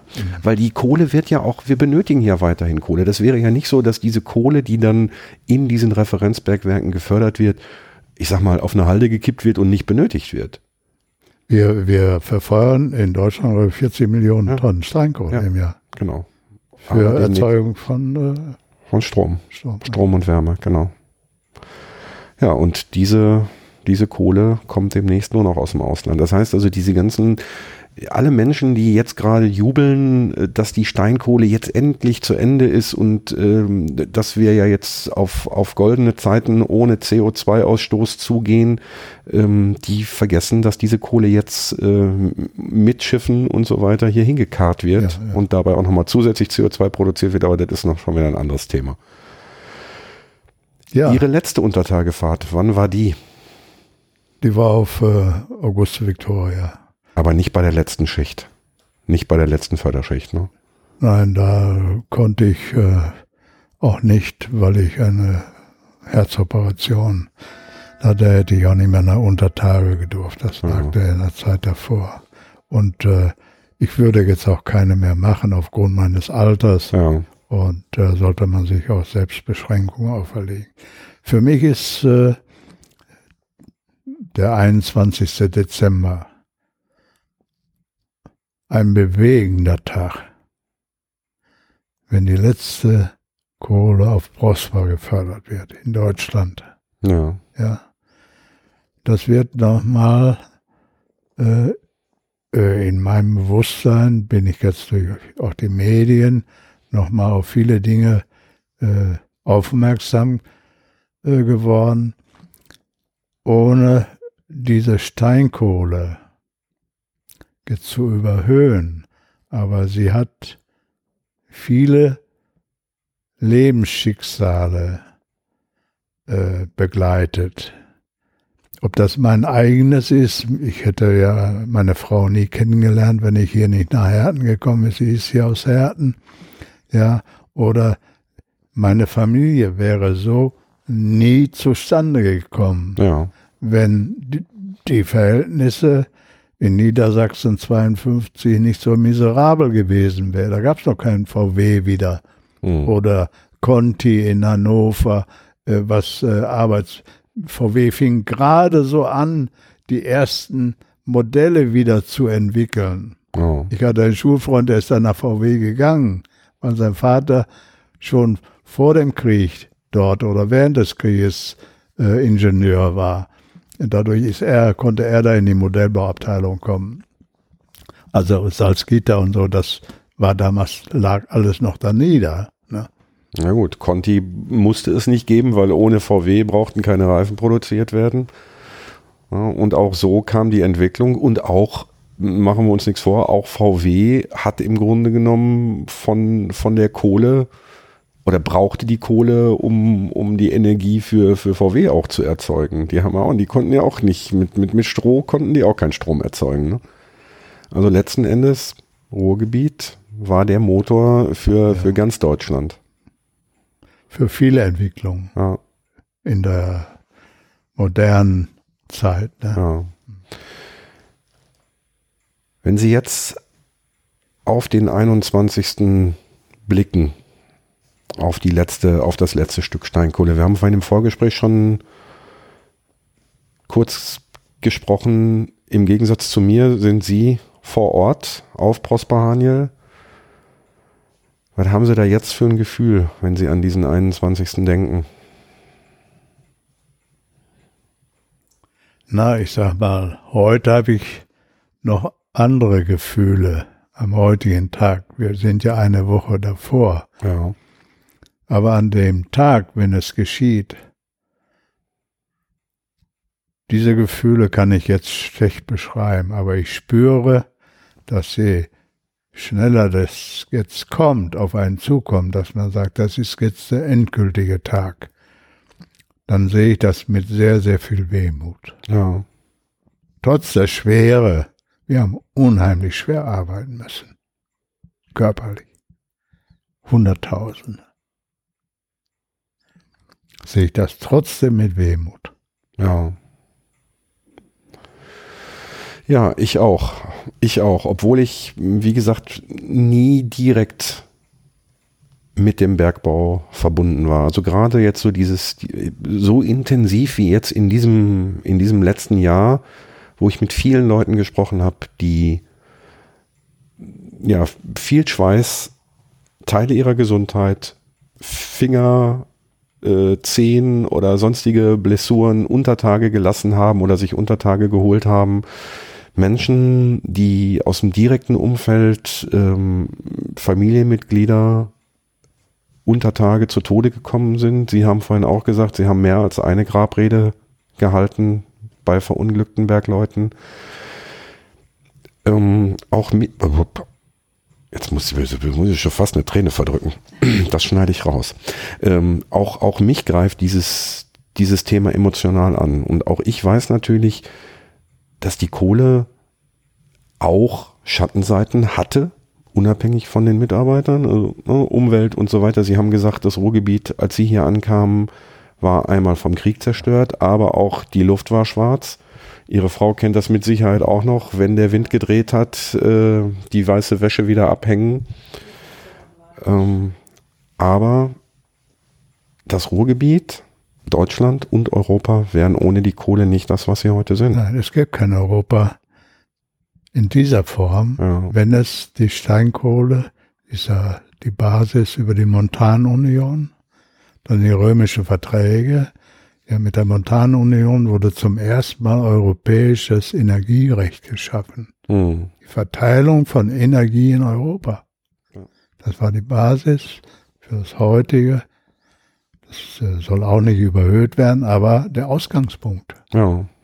Ähm, Und wie viele Menschen ich kennengelernt habe, die hätte ich im Leben nie ja. kennengelernt. Auch Unternehmensstrukturen, Entscheidungsfindung, wie kommt man zu einer Entscheidung. Das, äh, aber das Ganze, ich sag mal, in der Entwicklung sich äh, verbessert hat, die sozialen Verhältnisse, die Einkommen. Äh, die Menschen fliegen heute und fahren und auf Schiffen in die ganze Welt. Ja. Das hat der kleine Willi 1952 nicht geglaubt, dass ja. das mal passiert. Für, für mich war, wenn ich mal in die Heimat fuhr, ja. nach Niedersachsen, ja. das war, ich sag mal, schon eine Weltreise. Wenn Sie jetzt so zurückblicken, vom. Ja, wir haben ja nur zurückgeblickt jetzt. Ja, aber wenn Sie, wenn Sie jetzt in diesem Moment von ihrem Sessel aus zurückblicken und sehen den kleinen Willi in Hannover in den Zug steigen. Ja, das war ein spannendes, eine spannende Geschichte. Was, Was hat der kleine Willi damals gedacht, was das, was das Maximum ist, was er erreichen kann in seinem Leben? Mit welcher, mit welcher ja. Perspektive ist der kleine Willi in den Ruhrpott gefahren? Das äh, kann man ja nicht äh, im Nachhinein beschreiben. Ich weiß, wie ich da in den Zug, der fuhr um 24 Uhr in Hannover los. Und wir waren morgens um 8 Uhr in Essen-Heising. Mhm. Der musste unterwegs ja so langsam fahren, damit wir pünktlich da in Essen ankamen. Da habe ich erst gedacht, je weiter wir morgens, wie es hell wurde, ja, und man sah in Hamm, da war dieser ganz große Güterbahnhof, davon hatte ich ja schon gehört. Mhm. Größte Güterbahnhof der Welt. In Hamm ja. wo Kohle und Stahl verteilt wurde in alle Himmelsrichtungen. Und äh, wir kamen über Hamm und Lünen und äh, Datteln und die, da waren die Stationen nach Essen. Das war äh, für mich damals der Aufbruch in eine für mich neue Zeit. Mhm. Weil ich gesagt habe, du musst dein Schicksal selbst in die Hand nehmen. Und äh, äh, Sie haben ja durch äh, meine Erzählungen gehört, wie sehr ich auch Einfluss auf die Familie genommen habe, dass sie sofort nachkam. Ja. ja, man, äh, ich war vielleicht immer etwas in der Entwicklung, auch in meinem Denken, der Zeit voraus. Ja. Ich will nicht sagen, dass ich das heute auch noch äh, bin, aber ich bin vielen in äh, den Perspektiven für die Zukunftsgestaltung, da kann ich immer noch mithalten. Worauf ich eigentlich hinaus wollte, hat der kleine Willi gedacht, ich sehe jetzt zu, dass ich eine Arbeit kriege, dass ich was zu essen kriege und ein Dach über den Kopf kriege? Oder hat der kleine Willi irgendwann, oder hat der kleine Willi schon gedacht, ich gehe so einen Weg, dass ich irgendwann ja, das, äh, da sprechen Sie was an, was äh, ich durchaus beantworten kann. Ich war schon als Schüler in meiner Schule, Volksschule in dem Dorf Diepenau, war ich so eine Art Sprecher ja. und Aktivist. Okay. Äh, also war die Karriere doch schon in Niedersachsen vorgezeigt. Das na, Karriere äh, äh, ist ja etwas anderes. Karriere können Sie nicht so früh planen. Äh, ich war politisch, ich habe stundenlang an dem Volksempfänger gesessen und habe mir Bundestagsdebatten angehört. Wer hätte mit 12, 14 Jahren das denn gemacht? Das heißt, da wird auch Bewusstsein gebildet. Dass nichts von alleine kommt, sondern ja. dass man um jedes Detail ringen muss, kämpf, kämpfen muss. Ja. Am Ende des Jahres werde ich 52 Folgen veröffentlicht haben. Es sind ein paar mehr, weil da noch so, äh, es gab bei dieser Veranstaltung Danke Kumpel, habe ich fünf Folgen gleichzeitig veröffentlicht, aber 52 Wochen. Innerhalb dieser 52 Wochen habe ich einen Gast gehabt, der die gleiche Auszeichnung bekommen hat wie Sie, der Klaus Herzmanatus vom Bergwerk Hugo, ehemaliger, mhm. den kennen Sie mit Sicherheit auch. Ja. Das heißt, ich glaube, dass ich mit Fug und Recht behaupten kann, äh, dass es sehr selten ist, dass ich zwei Verdienstkreuzträger, Bundesverdienstkreuzträger bei mir in meinem Podcast habe. Sie haben auch das Bundesverdienstkreuz am Bande bekommen. Ja. Für Ihre Leistungen, für Ihre Tätigkeiten.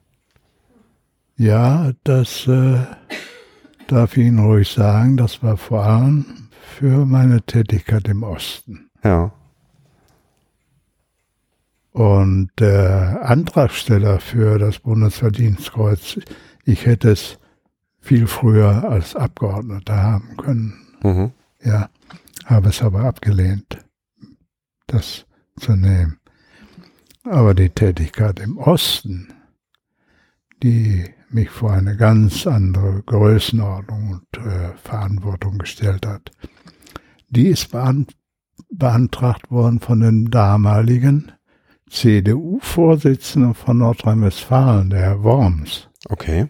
Wenn Sie den noch kennen. Der Name sagt mir was, ja. Er war mal Parteivorsitzender, Fraktionsvorsitzender der CDU Nordrhein-Westfalen. Und er war im Mitteldeutschland bei mir in der Gesellschaft der neutrale Mann. Es gibt ja immer einen neutralen Mann, Mhm. der weder von der Arbeitnehmer noch von der Arbeitgeberseite kommt, sondern der aus äh, Hochschulen oder aus der Politik kommt. Ja. Und der hat diesen Antrag gestellt, da sagte er mir, sowas hat er sich nicht vorstellen können. Ja. Und das haben sie dann nicht mehr abgelehnt. Wenn der Schwarze dem Rot, wenn der Schwarze den Roten fürs Bundesverdienstkreuz äh, vorschlägt, Ja, das ist ja auch äh, nicht äh, jeden Tag so. das ist richtig. Und damit, also, Es ging ja dabei auch nicht um Politik. nein, nein, eben, genau. Aber, aber nicht, so- ja, aber ich sag mal, ich kann mir schon vorstellen, dass der Schwarze den Schwarzen eher vorschlägt als der Schwarze den Roten. Na ja, das ist die Regel, ja. Ja, ja, eben, genau. Und von daher ist das Ganze natürlich dann nochmal, ja, eine Stufe wertvoller. Eine Überhöhung. Des, Ja. ja, ja. Der Bergbau endet jetzt dieses Jahr. Ihr persönlicher, Ihr persönlicher Eindruck, mal unabhängig von dem 21. Was macht das mit Ihnen? Denken Sie noch häufig an die Tätigkeiten unter Tage? Erzählen Sie da, reden Sie mit Ihrer Frau, wie es früher war? Vor Kohle? Herr Kessen, wie die äh, Sendung auf AT war Ja. jetzt letzte Woche. Der erste Teil und der zweite Teil. Im zweiten Teil kam ein guter Freund von uns, der Assmann, sehr viel vor. Ja. Mit dem war ich auch gestern noch zusammen. Es gibt äh, im Moment kaum einen Tag, wo nicht dieses Thema Steinkohle, was hat sie bedeutet und äh, welche Einfluss hat sie gehabt. Und gestern waren wir den ganzen Vormittag und frühen Nachmittag mit Kollegen zusammen, die alle in der Mitbestimmung tätig waren. Mhm. Wir treffen uns einmal im Jahr zum sogenannten Jahresabschluss und dann wird ein Unternehmen besucht, das in Verbindung zur Steinkohle stand oder steht.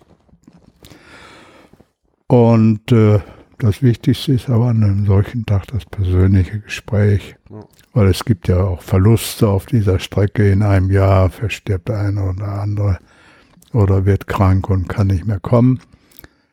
Und so ist so ein Tag ein Tag der Begegnung unter Freunden. Mhm. Das war gestern.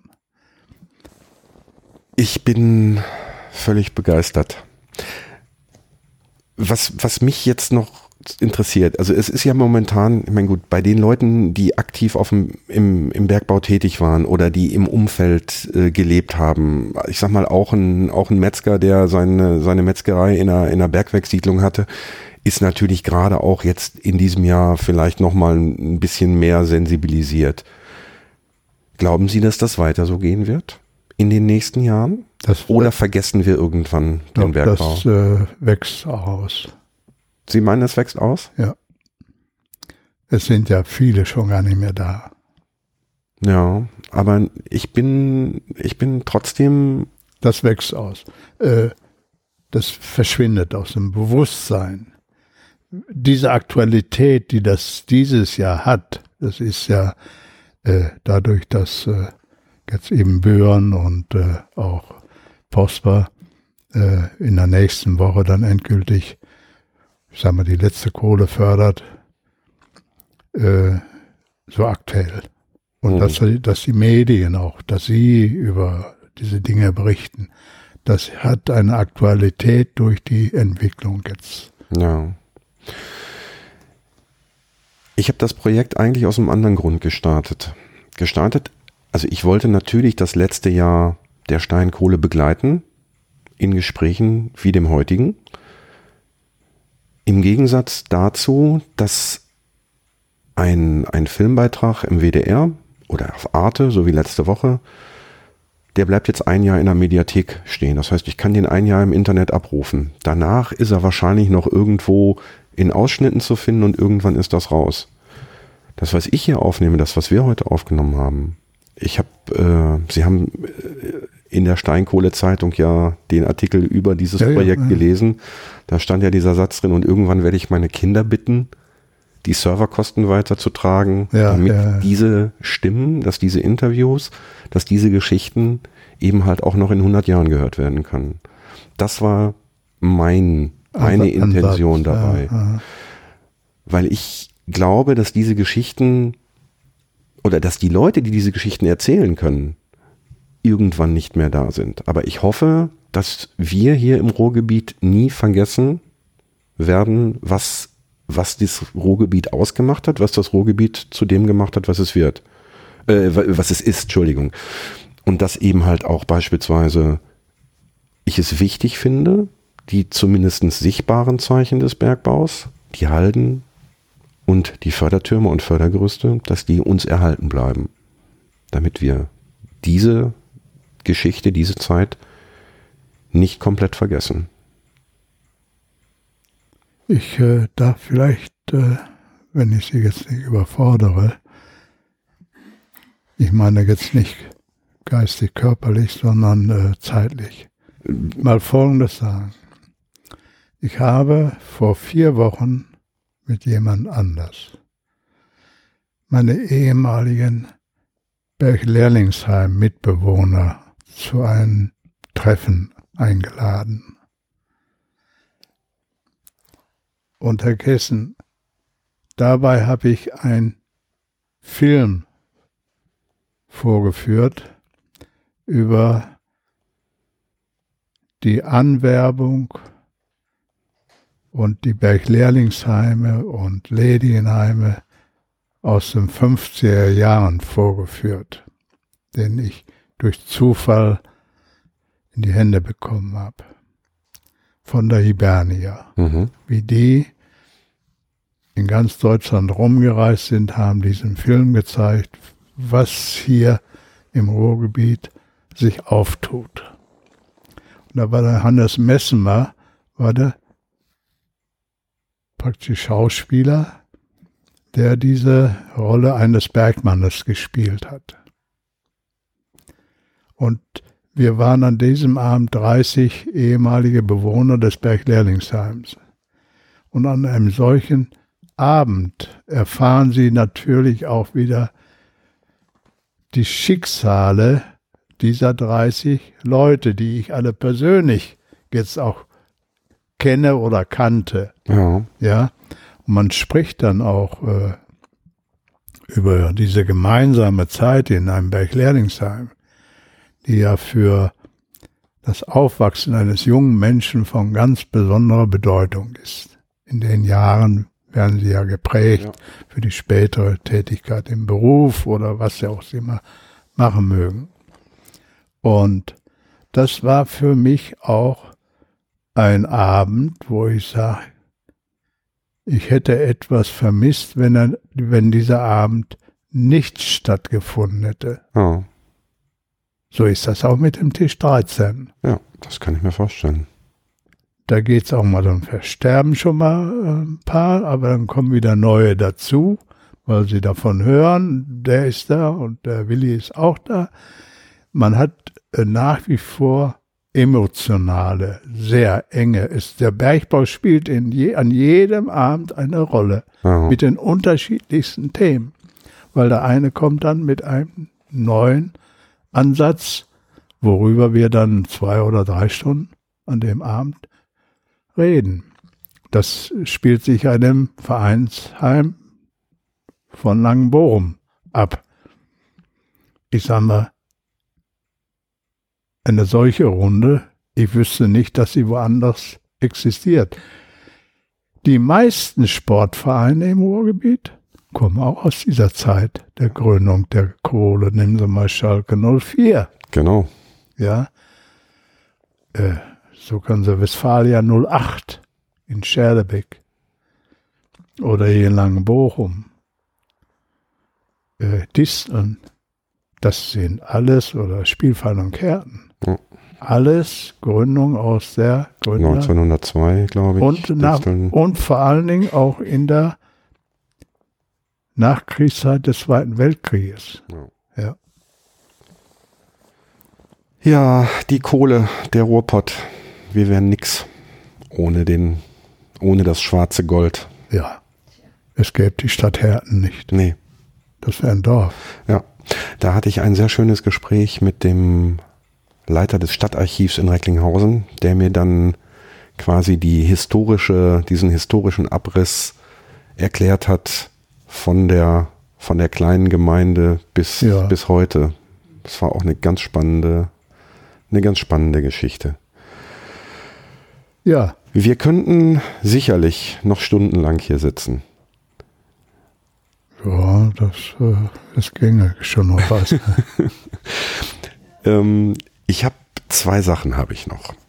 Ich hatte schon Anfang des Jahres oder irgendwann entstand dann so die Idee, dass ich meinen persönlichen Abschluss von diesem Projekt mal irgendwann begehen möchte. Und ähm, die Idee dahinter ist die, alle Leute, die ich im Laufe dieses Jahres interviewt habe oder die in irgendeiner Form, in irgendeiner Form was mit dem Projekt zu tun haben, würde ich gerne zusammenholen. Und was bietet sich da besser an als die ehemalige Schwarzkaue Schlegeleisen 347? Da habe ich mit dem Andreas Weidner schon gesprochen. Der hat gesagt, das kannst du da machen. Es gibt mittlerweile auch schon ein Datum, und zwar den 16. März. Da würde ich mich freuen, wenn Sie und Ihre Gattin dann da auch hinkommen. Ist nichts Großes. Es gibt ein Bierchen, es gibt einen Kaffee oder sonst Aber irgendwas. das ist ein Wochenende, glaube ich. Das ist, ein, das ist ein Samstag, ja. Das ist ein Samstag, weil der Hintergrund ist auch der, da können viele Leute und äh, dazu kommt, dass äh, da eventuell auch die ein oder andere Hörerin oder der ein oder andere Hörer da noch dazu kommt und dann gibt's da Kalt- und Warmgetränke, bisschen Schnittchen und ansonsten äh, einfach lockeres Beisammensein. Also das würde mich freuen. Ich sage Ihnen, aber Sie kriegen da auch noch mal eine, eine schriftliche Information, nur vielleicht schon mal, wenn Sie daran teilhaben möchten, was mich sehr freuen würde, den 16. März vielleicht schon mal so ein bisschen im Hinterkopf behalten. Das ist die eine Sache. Die andere Sache ist, es wird ein Nachfolgeprojekt geben. Der Kohlenpott, dieses Projekt wird Ende des Jahres wie geplant enden mit der Folge 0. Dann ist das Jahr vorbei, die Steinkohle ist Geschichte. Nichtsdestotrotz hat das Ruhrgebiet natürlich noch viele andere Facetten. Bisher habe ich nicht behandelt Kokereien, Stahlwerke, Strukturwandel. Was passiert auf den alten Zechenbrachen? Von daher gibt es da ganz, ganz viele Möglichkeiten für mich Aus Themen. weiter als Themen. Es wird mit Sicherheit auch nochmal das ein oder andere Steinkohle-Thema geben.